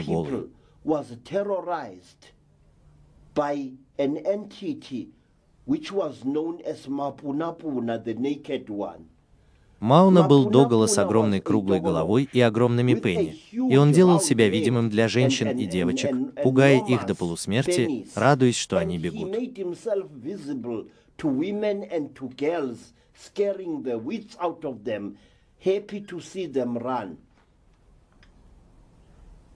Что случилось с Мабунапуной и куда она делась? Я никогда не узнаю. Но совсем недавно в Южной Африке появилось другое внеземное существо, известное как Пинки-Пинки.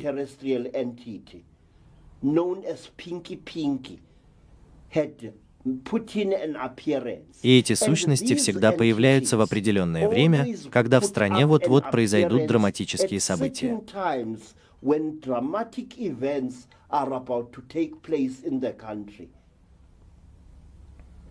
Я действительно знаю по опыту, что всякий раз, когда есть, есть несколько случаев, когда в предложении всегда есть какие-то проблемы.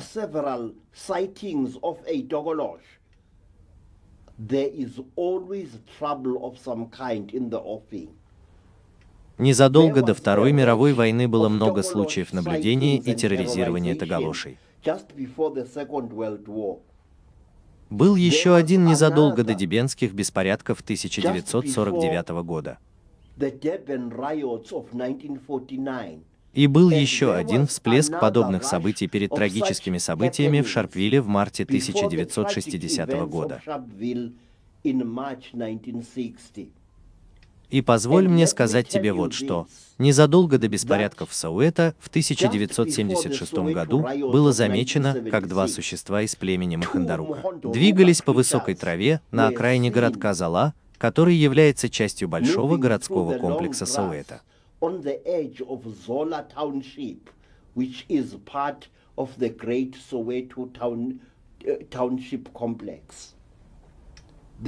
Этих существ видели более 20 человек, некоторые из них были жителями городка, а некоторые простыми прохожими.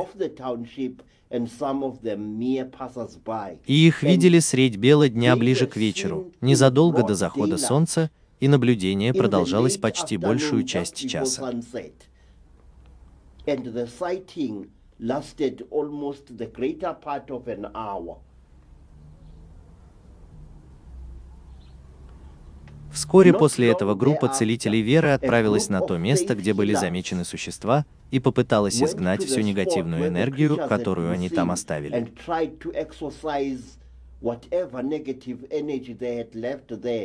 И произошла очень удивительная вещь. В тот момент, когда люди ступили на это место, они сошли с ума. Они начали вести себя нелогично и совершенно безумно. Мужчины сняли штаны и начали танцевать в поле. Женщины кричали и впадали в истерику, некоторые из них были совершенно кататоническими. Это было действительно потрясающее зрелище, но пострадали не только люди. Маленькая собачка, которая следовала за группой детей до этого места, тоже начала вести себя странно. Он повернулся к своим владельцам и погнался за ними по полю, прежде чем упал.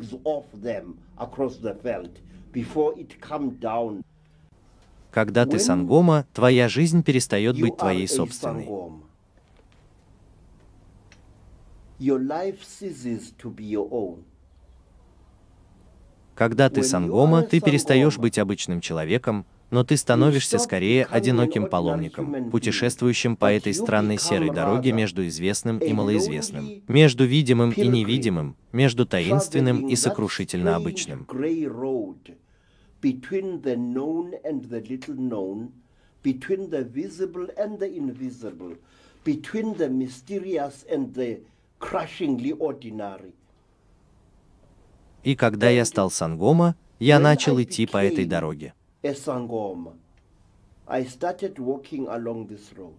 Когда ты сангома, ты не ищешь неприятностей. Ни один уважающий себя сангома никогда не делает этого, но неприятности находят тебя. Люди приходят к твоему порогу с обычными жалобами, с которыми ты можешь справиться.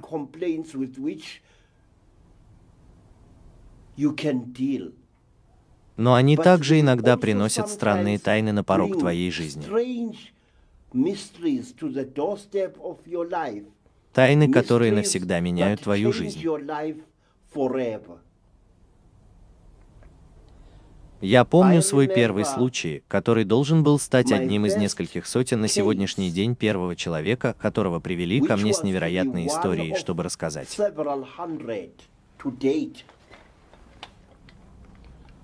Of the first person who was brought to me with an incredible story to tell. Этот человек был школьником по имени Сипа. A schoolboy called Sipo. Сипа сказал нам, что он был захвачен странными существами, которых он называл куклами, и эти куклы привели его в странное место и делали с ним странные вещи, которые сделали его почти безумным от ужаса и страха.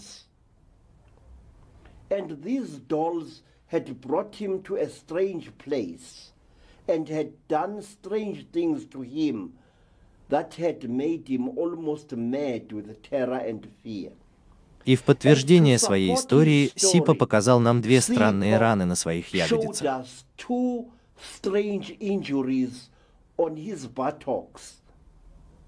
Эти повреждения были углублениями в плоти маленького мальчика, как будто плоть каким-то таинственным образом была высосана, оставив кожу неповрежденной, но прогнулась, образовав углубление. mysteriously sucked out by some means, leaving the skin intact but caved in to form a depression.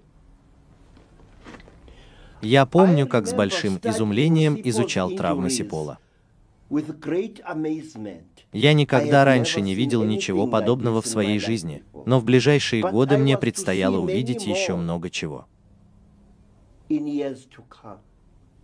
Люди, которые рассказали странную историю о том, как их похитили странные существа, жестоко пытали и домогались, а затем вернулись обратно в свои дома, как будто ничего не случилось.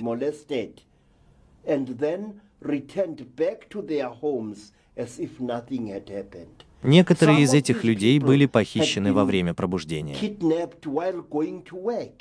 Некоторые из них были похищены после многочисленных пьяных попоек в соседней деревне или усадьбе. In a neighboring village or homestead.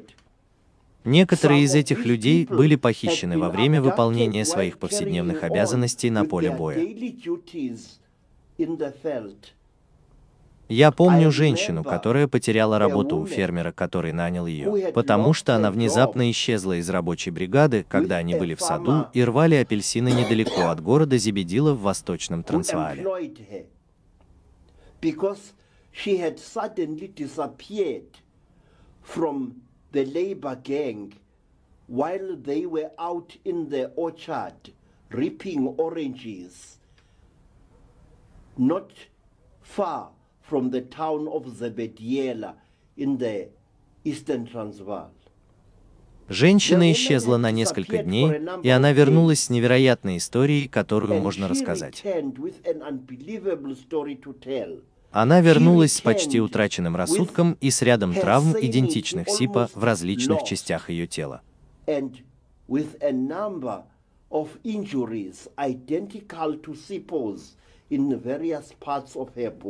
И более того, эта бедная женщина жаловалась, что ее изнасиловали. И в подтверждение ее истории, когда я попросил женщину Сангому осмотреть ее, Сангома обнаружила, что женский орган женщины внутри был сильно разорван, как будто к ней применяли какой-то инструмент.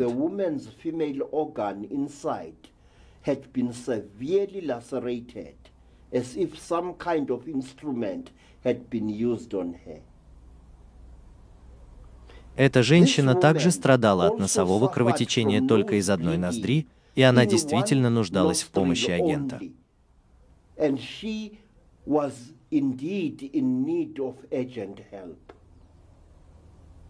И я благодарю Бога за то, что я смог помочь этой женщине и другим, кто был до нее, и тем, кто должен был прийти после нее.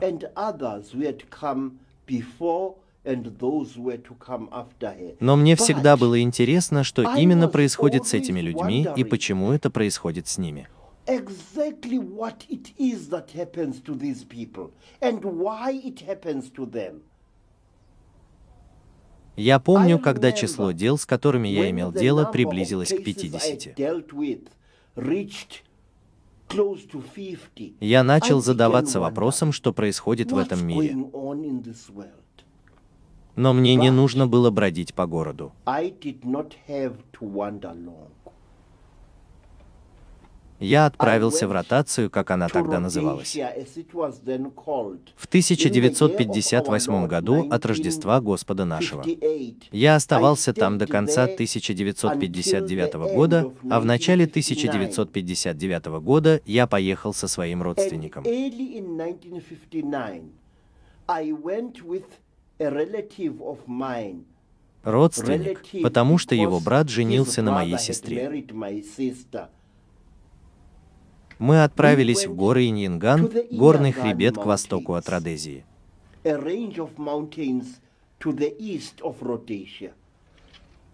Эти горы самые обычные горы, но в определенное время суток от них исходит мрачная угроза.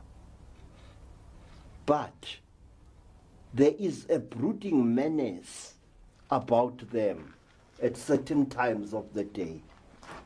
Это посредственные горы, не такие величественные, как некоторые из великих гор, которые я видел в Африке. В связи с моими многочисленными неприятностями, однажды я был со своим родственником, и он сказал мне, что мы должны подняться выше по склону горы, чтобы найти Геб, которого наш учитель, учениками которого мы были, сказал нам найти на склонах этих гор. To search for the herb for which our our teacher, whose apprentices we were, had told us to find on the slopes of these mountains. Я отказался подниматься выше в гору, потому что я уже страдал от заболевания грудной клетки, из-за которого у меня сбивалось дыхание каждый раз, когда я пытался преодолеть горный склон.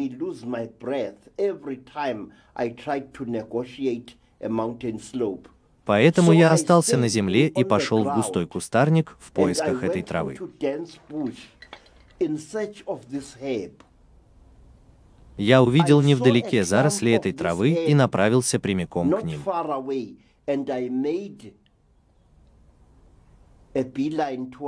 Я так и не достиг этого. Вокруг меня опустился странный голубой туман. Это было похоже на голубую дымку. Ярко-голубая дымка, которая, казалось, заполнила всю землю вокруг меня. Несколько изумленных мгновений я смотрел на пейзаж сквозь эту странную мерцающую голубую дымку. А что было потом, я не знаю. Я пришел в сознание и обнаружил, что лежу на чем-то похожем на стол для обработки металла, гладком столе из серовато-серебристого металла, такого типа, на котором работают инженеры и металлурги.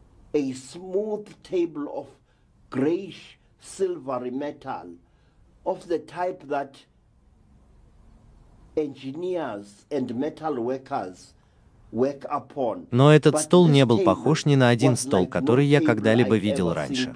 Это было больше похоже на прилавок, который можно найти в супермаркете, но он был сделан из цельного металла насквозь. Я лежал на этой штуке, и я был голый, и этот факт тупо запечатлелся в моем сознании.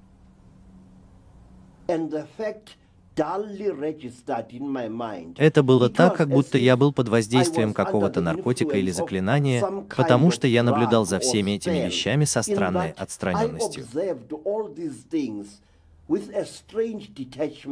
Я просто лежал там на столе, не шевеля ни единым мускулом. Я лежал на спине. А потом вокруг меня появилась эта странная дымка. was this strange haze. Бирюзово-голубая дымка или занавес из прозрачного бирюзово-голубого материала.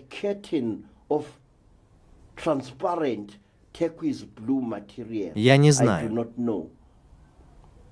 И за этой дымкой я смутно увидел, что нахожусь в комнате, похожей на железнодорожный туннель. I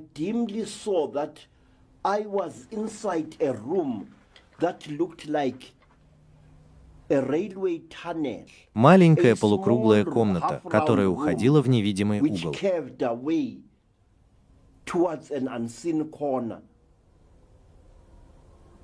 Эта комната была такой маленькой и такой низкой, что хотя я невысокий человек, моя голова доставала бы почти до потолка этого очень ограниченного пространства.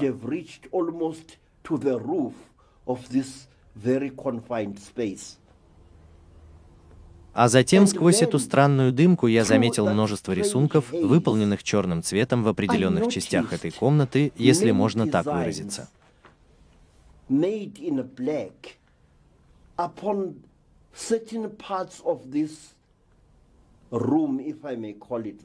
Я даже видел дверь, частично скрытую изгибом места, в котором мы находились.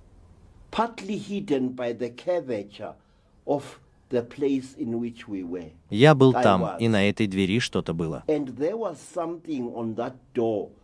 Украшения или надписи, выполненные черным на фоне серебристого металла.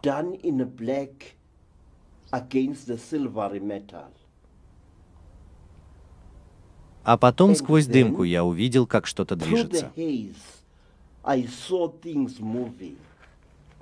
Они были похожи на кукол.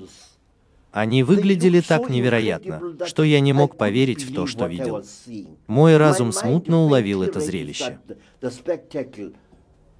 Я даже не испугался, просто слегка удивился и остолбенел. Эти твари двигались ко мне.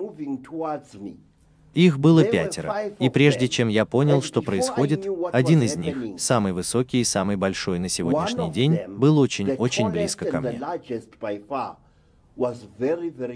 На самом деле эта чертова штука, пожалуйста, простите мой вес, стояла менее чем в 8 дюймах от меня.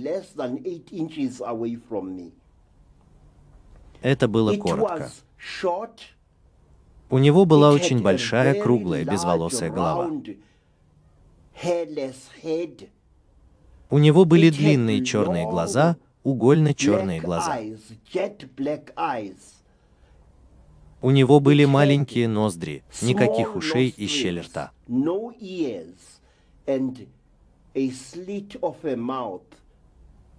У него была длинная шея, почти похожая на шею журавля, и существо носило одежду, которая закрывала его от подошв ног до самой шеи.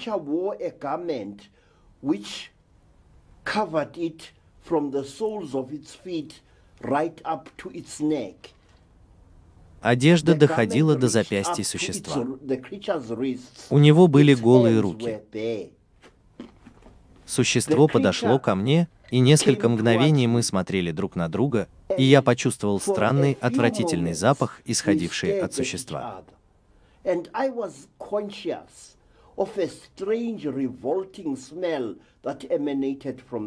Запах, который каким-то образом охладил кровь в моих костях. Я хотел двигаться, убежать, но мое тело не подчинялось ни заповедям, ни командам моего разума. Это существо было чем-то, чего следовало бояться. Я почувствовал, что в выражении лица этого существа было что-то холодное и невероятно недружелюбное. Это было живое существо. В этом не было ни малейшего сомнения. Он был похож на человека, но его лицо было совершенно чужим.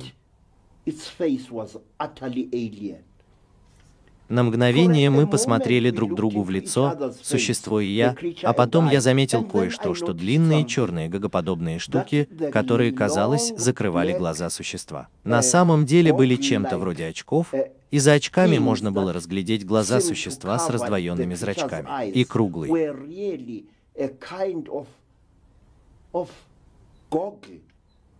And behind the goggles, one could make out the creature's eyes, split pupilled and round.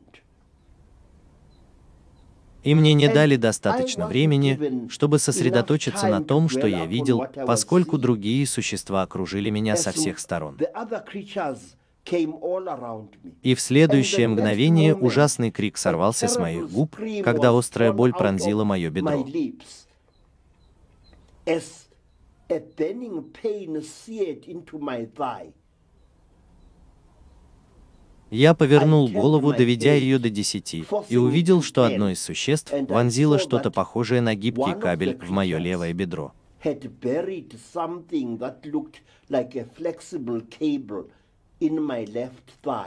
И боль была ужасной. И даже сейчас я помню это и многое другое с осколком. That and much more with a shudder.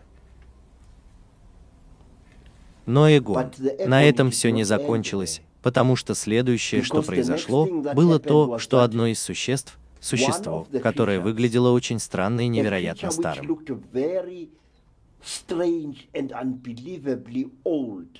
Я заметил, что его кожа шелушилась тут и там, обнажая что-то вроде розоватого нижнего слоя.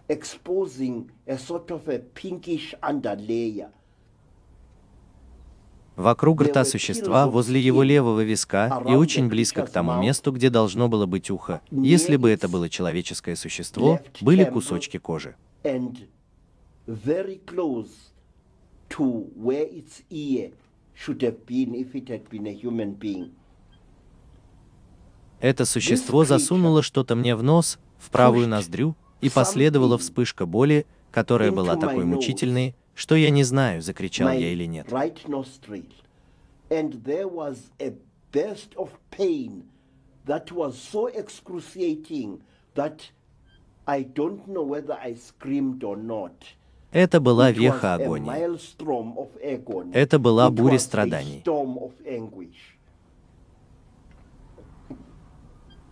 После этого мое тело просто онемело. Я чувствовал, как существа делают более болезненные вещи в частях моего тела.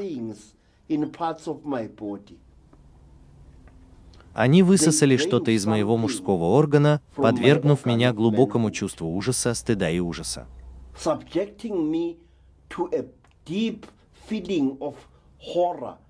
shame, and terror. И они делали все это с целеустремленностью, которая была почти леденящей кровь.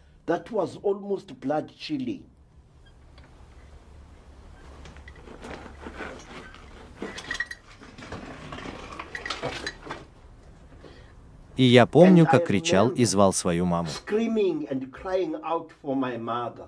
И этим существам было все равно, что я говорю. Они абсолютно не обращали внимания на то, что я переживал.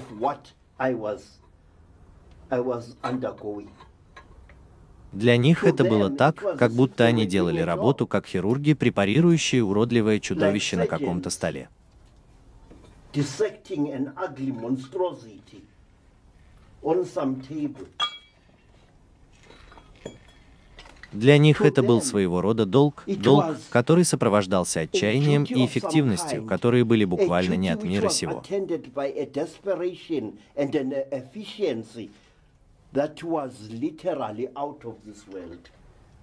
Я помню после того, что казалось вечностью ада и боли, я помню, что ведущее существо положило руку мне на рот, снова и снова похлопывая по моим открытым кричащим губам. Не слишком нежно, как будто говоря, «Пожалуйста, заткнись ты, глупая обезьяна».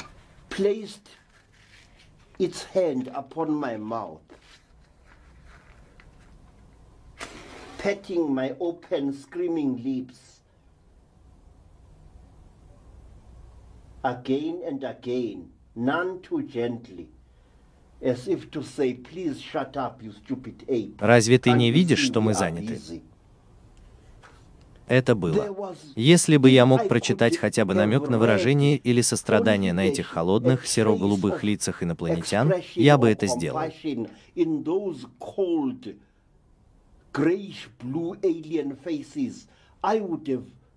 Я бы понял. Но их лица были совершенно непроницаемы, и они ничего не сказали. Они, казалось, общались друг с другом только серией скрипов, дребезжащих звуков и шипения. Я помню, что в группе был один из них, который привлек мое внимание больше, чем все остальные. Это существо было одето в мрачную серебристую одежду. Но это было еще не все. На нем тоже была надета узнаваемая кепка с козырьком.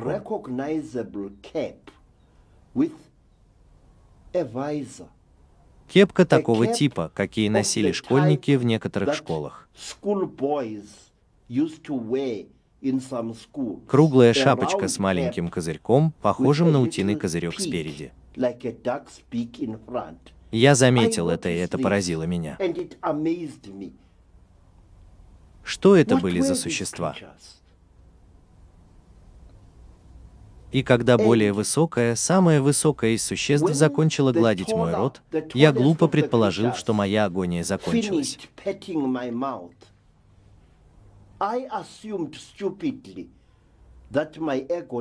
Но это было не потому, что когда люди или подобные им странные существа заняты тем, что мучают тебя, ты испытываешь сильную боль.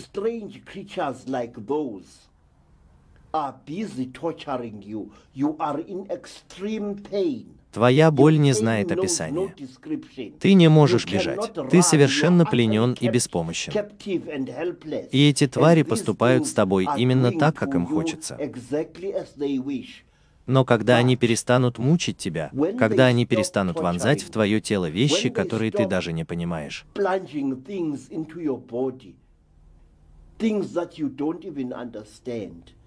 много раз я хотел, чтобы эти существа сказали мне, за что они меня мучают. Что я наделал? Но они даже не сказали ни слова. Они даже не сделали ни одного узнаваемого жеста извинения передо мной. Они этого не сделали. Они просто занимались тем, чем занимались. Эти существа выглядели точно так же. Это тот тип инопланетных существ, которых знали и боялись во всей Африке на протяжении многих поколений.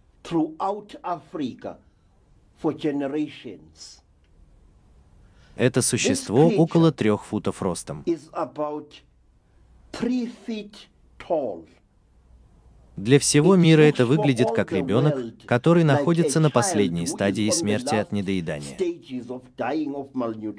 Он выглядит точно так же, и у него странный запах, который, как только ты его почувствуешь, ты никогда его не забудешь.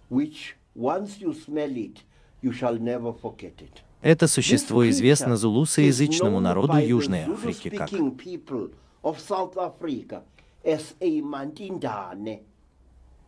Слово «мокрый» происходит от глагола, который означает издеваться, возиться и мучить, вторгаясь в гениталии жертвы и другие интимные части тела.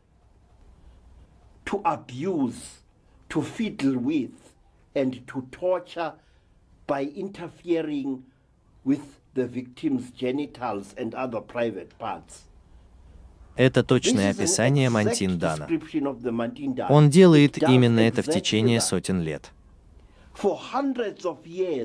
Даже такие могущественные народы, как зулусы, даже могущественные воинственные нации, такие как бацваны и каузеры, жили в смертельном страхе перед этими существами.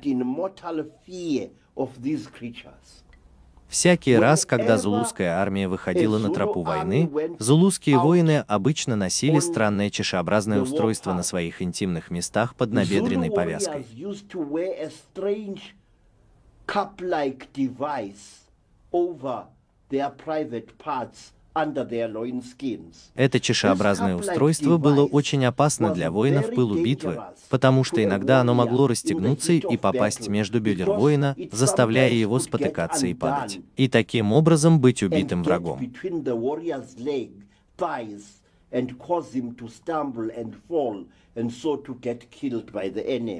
Но зулусы так боялись, что Мартиндан украдет их моряков, что они сочли этот тип неудобств приемлемым, а не то, что они должны столкнуться с травмой от того, что с ними сделали эти существа.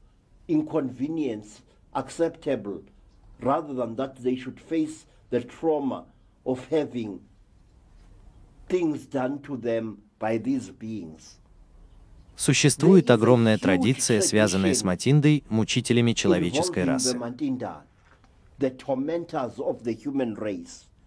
Но позволь мне сказать тебе вот что. Мантинданы настолько реальны, что их действительно можно съесть.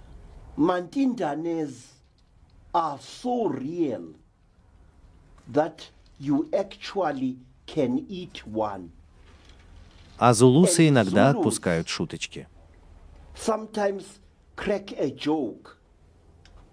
Когда ты оказываешь Зулусу очень большую услугу, Зулус иногда говорит тебе, «Мой друг, я не знаю, как тебя благодарить.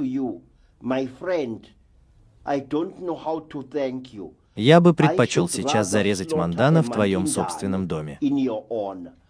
За этим странным заявлением скрывается реальная практика, которая все еще продолжается во многих частях Южной Африки и сегодня. Is still being carried on in many parts of southern Africa today. Если Сангома найдет мертвого Мандана в кустах, этот Сангома должен пригласить своих ближайших друзей на ритуальный пир из высушенной плоти этого маленького чудовища.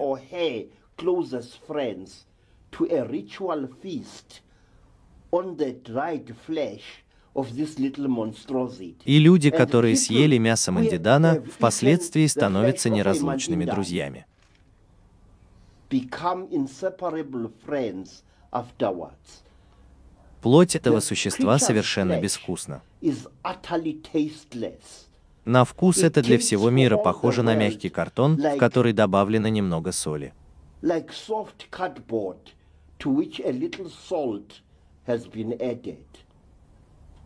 И если ты проглотил плоть этого существа, тогда ты должен приготовиться к большой болезни.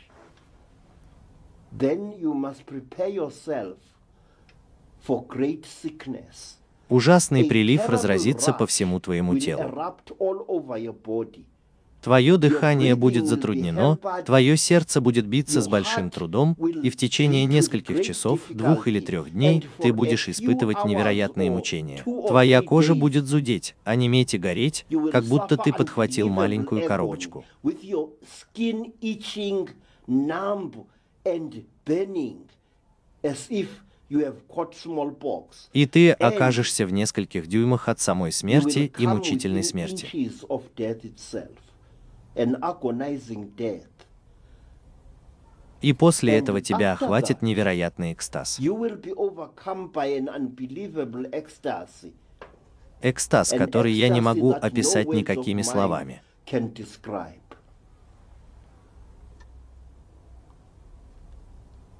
Друзья мои, в Африке есть очень великие тайны, и они все еще там. Они все еще продолжаются, даже когда я говорю с тобой. Я не буду больше останавливаться на этой теме, но позволь мне сказать тебе вот что. После того, как Мартиндан закончил пытать меня, я предположил, что моя агония подошла к концу.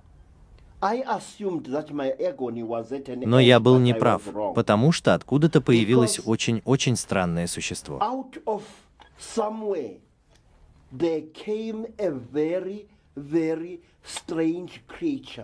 Существо, которое потрясло меня еще больше, потому что оно было удивительно человечным.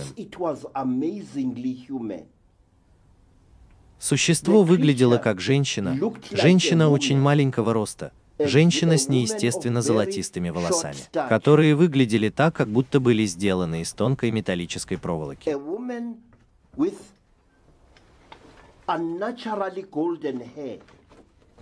Hair which looked as if it was made of fine metal wire. У этой женщины были какие-то рисунки или татуировки на лбу, на подбородке и чуть ниже шеи. And on her chin and just below her neck. Эта женщина выглядела как белая женщина. Looked like a white woman. И это то, что я нашел особенно пугающим. particularly frightening. И я бы предпочел не рассказывать тебе, что произошло.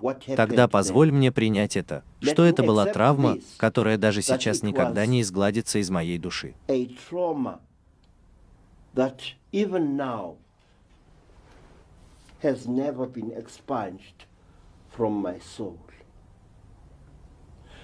Позже я узнал, что это существо относится к типу существ, известных зулусам, например, в Пусане.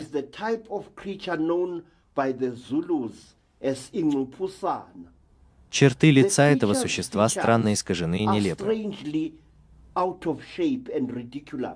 У некоторых типов даже нет бровей над головой, но их глаза всегда пронзительно голубые. Их глаза ни на мгновение не моргают. И хотя его волосы на голове цвета металлического золота, волосы в подмышках и других частях тела ярко-красные, блестящие металлического цвета. On its head. The hair in its armpits and other parts is a bright, shining metallic red. Я живу в твоем воображении, чтобы понять, что это существо сделало со мной. out what this creature did to me. И, пожалуйста, помни, что это были дни в Южной Африке, когда апартеид все еще был верховным правителем. И после этого я бродил по долинам Южной Африки, преследуемый двойным страхом, страхом перед Мантинданом, And а также страхом быть арестованным полицией за нарушение странного закона, который применялся в то время. Время. The fear of the and also the fear of being arrested by the police for having broken a strange law which was in force at that time. Позволь мне сказать тебе, что после этого странного непропорционально сложенного существа, существа с неестественно длинной грудной клеткой и странно короткими ногами и длинными руками, Мандиндан заставил меня встать со стола и показал ряд вещей, которые даже сейчас не имеют для меня смысла. I was forced off the table by the Mandindane and taken to see a number of things which even now make no sense to me. Более четырех десятилетий назад я видел существ в чем-то, что казалось стеклянными банками. I saw creatures in what appeared to be glass jars. Маленькие манданы плавают, как уродливые маленькие лягушки в розоватой жидкости. Я видел и другие вещи, которые я даже не могу притвориться, что понимаю или описываю. А потом я увидел в другом месте множество людей, желтых людей, черных людей, белых людей, подвергающихся тем же жестоким пыткам, которым подвергся я. And white people undergoing the same brutal torture that I had undergone. Но тогда But один из людей был мужчиной. Then, one of the people was a man. Я подошел к нему так близко, что заглянул в его искаженное агонией лицо. Он посмотрел на меня снизу вверх, и я посмотрел на него снизу вверх. Этот человек был белым человеком. И несколько лет, несколько лет спустя, примерно в af- 1963 some years году, я шел по улицам Йоханнесбурга, когда белый 1963, мужчина внезапно схватил меня за плечо. when a white man suddenly grabbed me by the shoulder. Я думал, что меня арестовывают. Белый человек сказал, «Эй, останови тебя». Я остановился, сказал он, чтобы said, "Do you говорить по-английски. English?" Я сказал «да», потому что я говорю по-английски. А потом он сказал, где, черт возьми, я видел тебя раньше. the fucking hell did I see you before?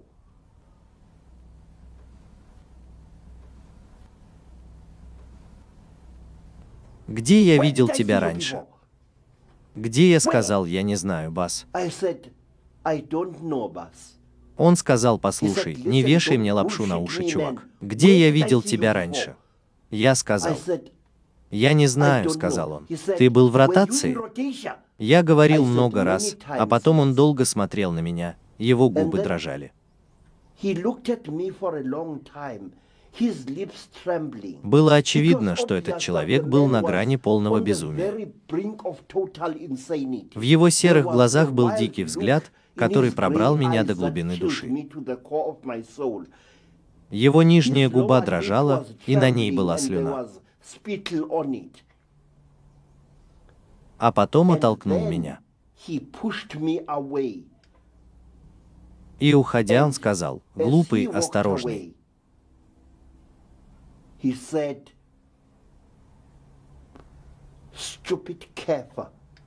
Мы были в аду вместе. Эти тяжести будут давить на мой разум до тех пор, пока я не уйду.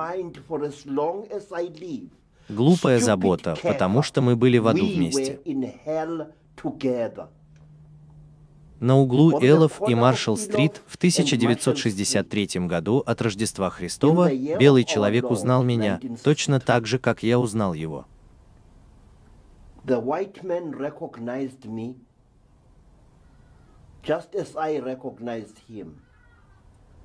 Мы были в аду вместе. Это было одно из самых странных событий в моей жизни, но многие другие должны были последовать после того, как я был освобожден из моего странного заключения и пыток.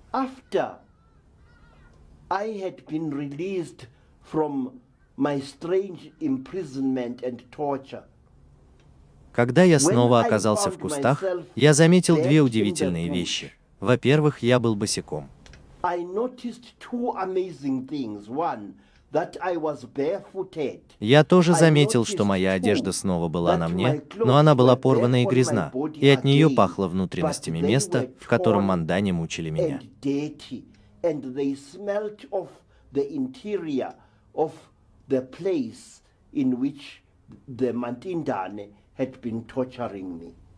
Я помню, что мои коричневые брюки были сильно порваны на колени и над левой ягодицей. Моя рубашка цвета хаки тоже была порвана, свисая с моего тела почти в слезах. Я помню, как я с трудом пробирался по пыльной тропинке, надеясь, что она приведет меня к деревне или Граалю. path, hoping that it would lead me to a village or a kraal. Я не знал, кто я такой и откуда пришел. Моя память была пуста, и когда я шел по этому пути, память медленно возвращалась. Я был Кридоу Мотор из Южной. Африки. Я был в стране под названием Родезия. И даже когда я шел мучительно прихрамывая, я увидел усадьбу, двух рандервилей и квадратное глинобитное здание. I came in sight of a homestead, two rondavels, and a square building of mud. И когда я приблизился к усадьбе, две собаки набросились на меня, как молнии. dogs came at me like thunderbolts. Один из них схватил меня за левую ногу и разорвал мои брюки одним укусом своих челюстей. Я упал на землю и слабо попытался отбиться от собак, но животные, казалось, были полны решимости убить меня. И я не удивился, потому что от меня странно пахло. Странный чужеродный запах витал по всему моему телу. Я был серым и пепельным, как будто я несколько дней катался в овце. Я вонял и был очень грязным. Мои документы, удостоверяющие личность, исчезли из моего кармана, как и ключи, которые я всегда носил в кармане. That I I always kept in my pocket. Люди вышли, чтобы отогнать собак, и один из людей, мужчина, узнал меня, и он сопроводил меня в отдаленную деревню, где он видел, как я жил.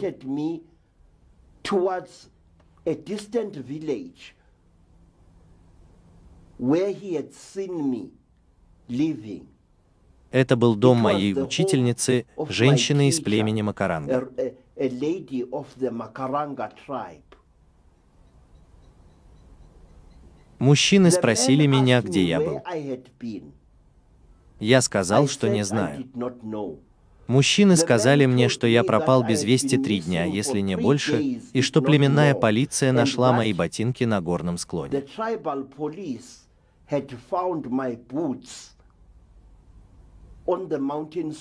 Но ботинки не были расшнурованы. Это было так, как будто какая-то сила высосала меня из ботинок и носков, оставив обувь и носки стоять там в войлоке.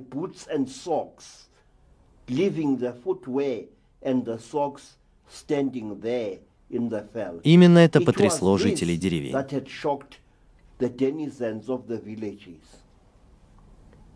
Когда я снова вернулся в дом моего учителя, каждая собака была создана для меня. Once more, every dog made for me. Один из них действительно больно укусил меня в правую икру, в икру моей правой ноги. А потом люди разбежались, некоторые из них при виде меня. И только у моей учительницы миссис Имариал хватило присутствия духа принять меня в одно из своих сердец.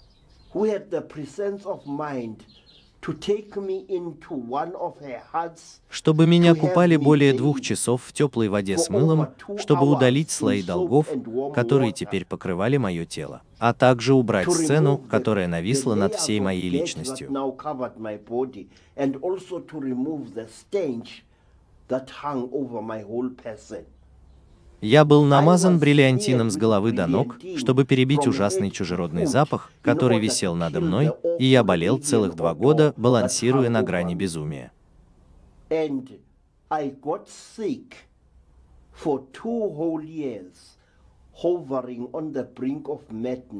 Такая была травма после моего ужасного опыта. After my horrible experience, Я должен был встретиться с другими людьми, которые прошли через подобный опыт.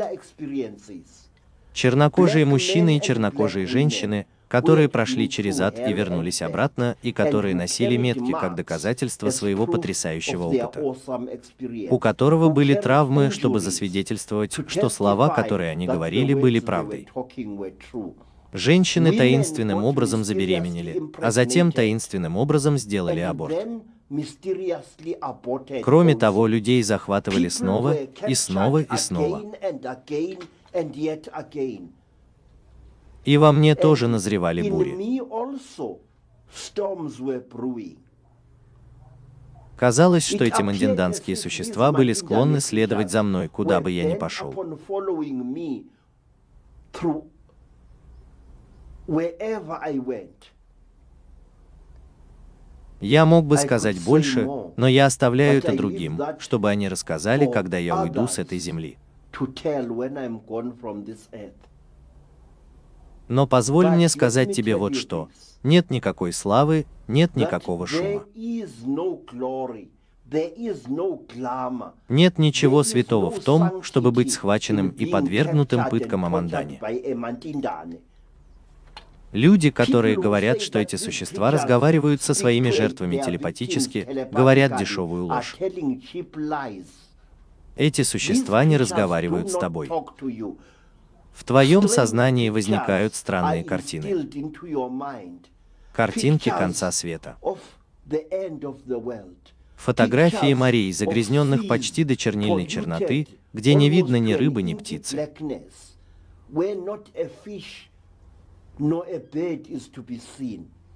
Фотографии пейзажа, ставшего сухим и мертвым, с деревьями навсегда замерзшими, безлистными и мертвыми, на фоне пейзажа, который тверд, как гранит.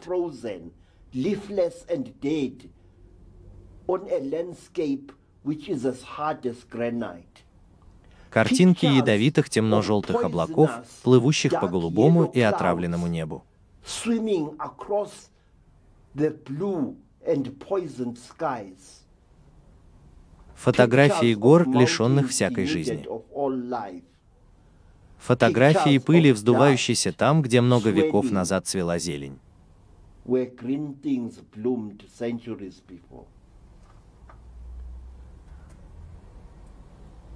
Когда ты попал в плен к Матинде, ты хочешь точно выяснить, почему это случилось с тобой. You want to find out exactly why this happened to you. Как традиционного африканца, меня учат принимать это, знать только то, что по какой-то причине я был избран этими богоподобными существами для какого-то жертвоприношения. Но я отказался принять это. И поэтому я ходил от людей к людям, от группы к группе, пытаясь найти утешение, надеясь найти смысл в том, что на самом деле не имело смысла.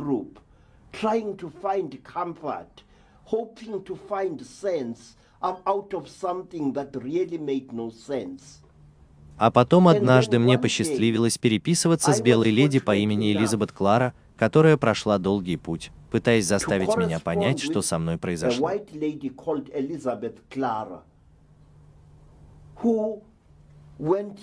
A long way in trying to make me understand what had happened to me. Но мой разум все еще не был удовлетворен. My mind was still not satisfied.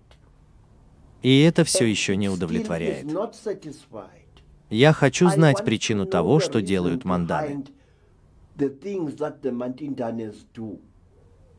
Я не из тех, кто верит, что эти манданы экспериментируют с нами. За всем этим стоит слишком много целеустремленности, слишком много эффективности. Эти существа по какой-то причине собирают население. И они убивают не только людей, но и животных, потому что они часто приставают и калечат животных в африканском буше.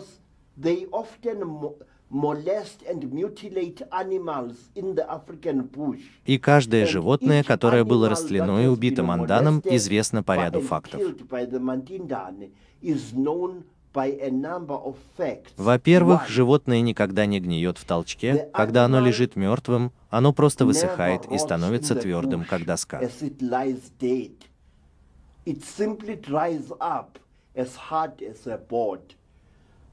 Многочисленные падальщики, вороны, стервятники и другие хищники, пожирающие мертвечину в африканском буше, никогда не прикасаются к животным, будь то диким или домашним, которые были убиты мантиндой.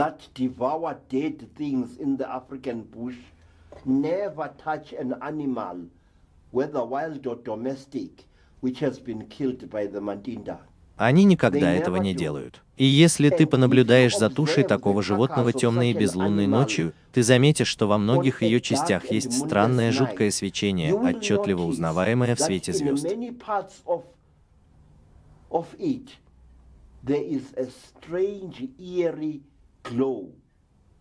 clearly recognizable in the starlight. Что все это значит, я не знаю. Все, что я знаю, это то, что где-то там есть существа с чрезвычайно высоким интеллектом.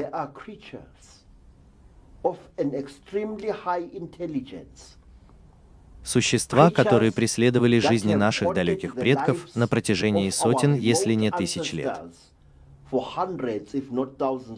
Существа, которые все еще преследуют нашу жизнь в этот день и в этот час.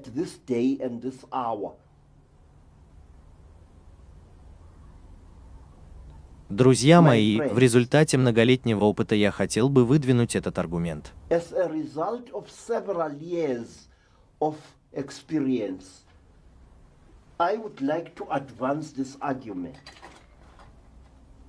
Существа Мантиндана не происходят ни с какой звезды или звездной системы в космосе.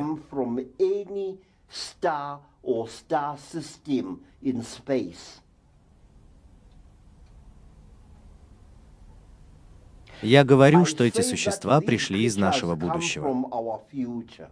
Почему я так говорю? Потому что это существо прибывает на Землю полностью защищенным шлемом и костюмом из чего-то похожего на металл, какого-то гибкого металла.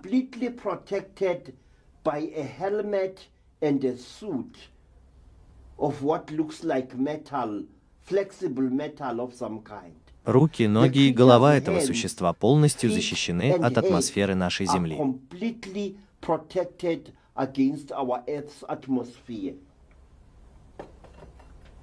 Как и сектор газа, сектор газа. Вот он полностью обшит тяжелым металлом.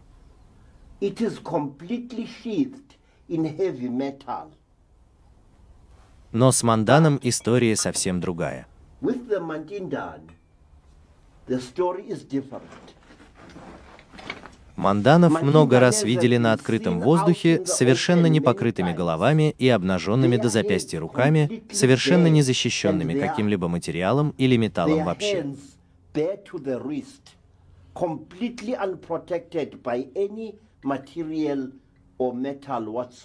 Эти существа ходят по нашему миру, как будто они владеют им, миром, в котором так много ядовитых веществ.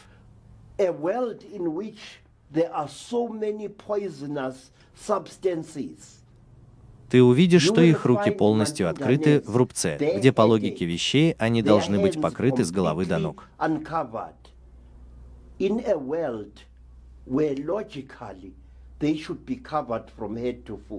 Кроме того, эти существа способны оплодотворять земных женщин. capable of impregnating earth women. Они ищут жидкости и плоть от нас, людей.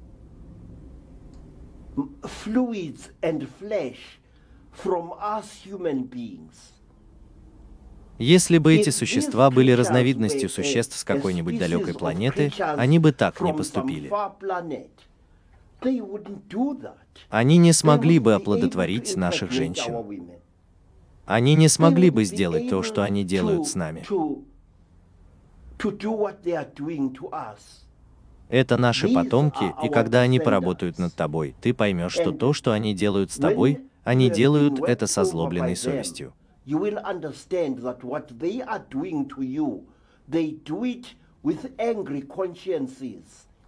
Они мстят нам за то, что мы сделали с нашим будущим через несколько тысяч лет. For what we have done to our future a few thousand years from now. И я твердо убежден в этом. И все, что случилось со мной с того ужасного дня, послужило подтверждением того, что это наши потомки, а не пришельцы из какой-то далекой галактики.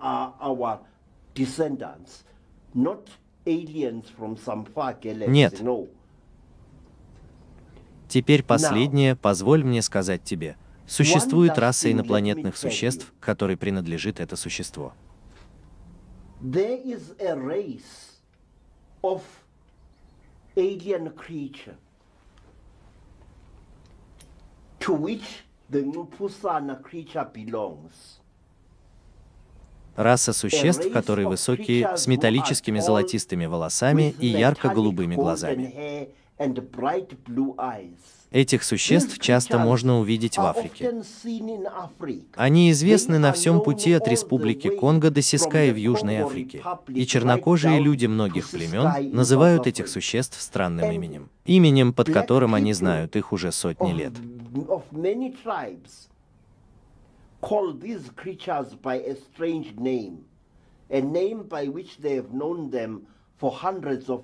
Это имя. Walende, or Wazungu, or. Или теперь, когда африканцы встретили белых людей из Европы, они передали белым людям имя, под которым они знали этих светловолосых, голубоглазых инопланетян. met white people from Europe. They transferred to the white people the name by which they had known these blonde headed, blue eyed extraterrestrials. Его звали Зунгу. was Zungu, Watende, Walende, and Balungu, or Belungu. Теперь что Now, означает это имя? Это означает народ вихря. the people of the whirlwind. То же самое относится и к слову музунгу, «музунг», которое используется многими племенами в Зимбабве и других странах для обозначения белых людей. То же самое означает и зулузское слово, или оно означает праведник whirlwind. Почему? Потому что когда корабль, космический корабль, принадлежащий этим существам, опускается на Землю, он делает это с большой скоростью по спирали.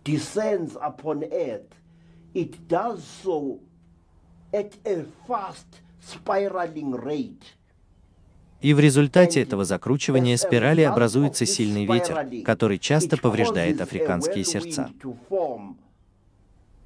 which often damages African hearts. Итак, ты видишь, чернокожие люди впервые познакомились с инопланетными белыми мужчинами и женщинами до того, как они встретили настоящую статью.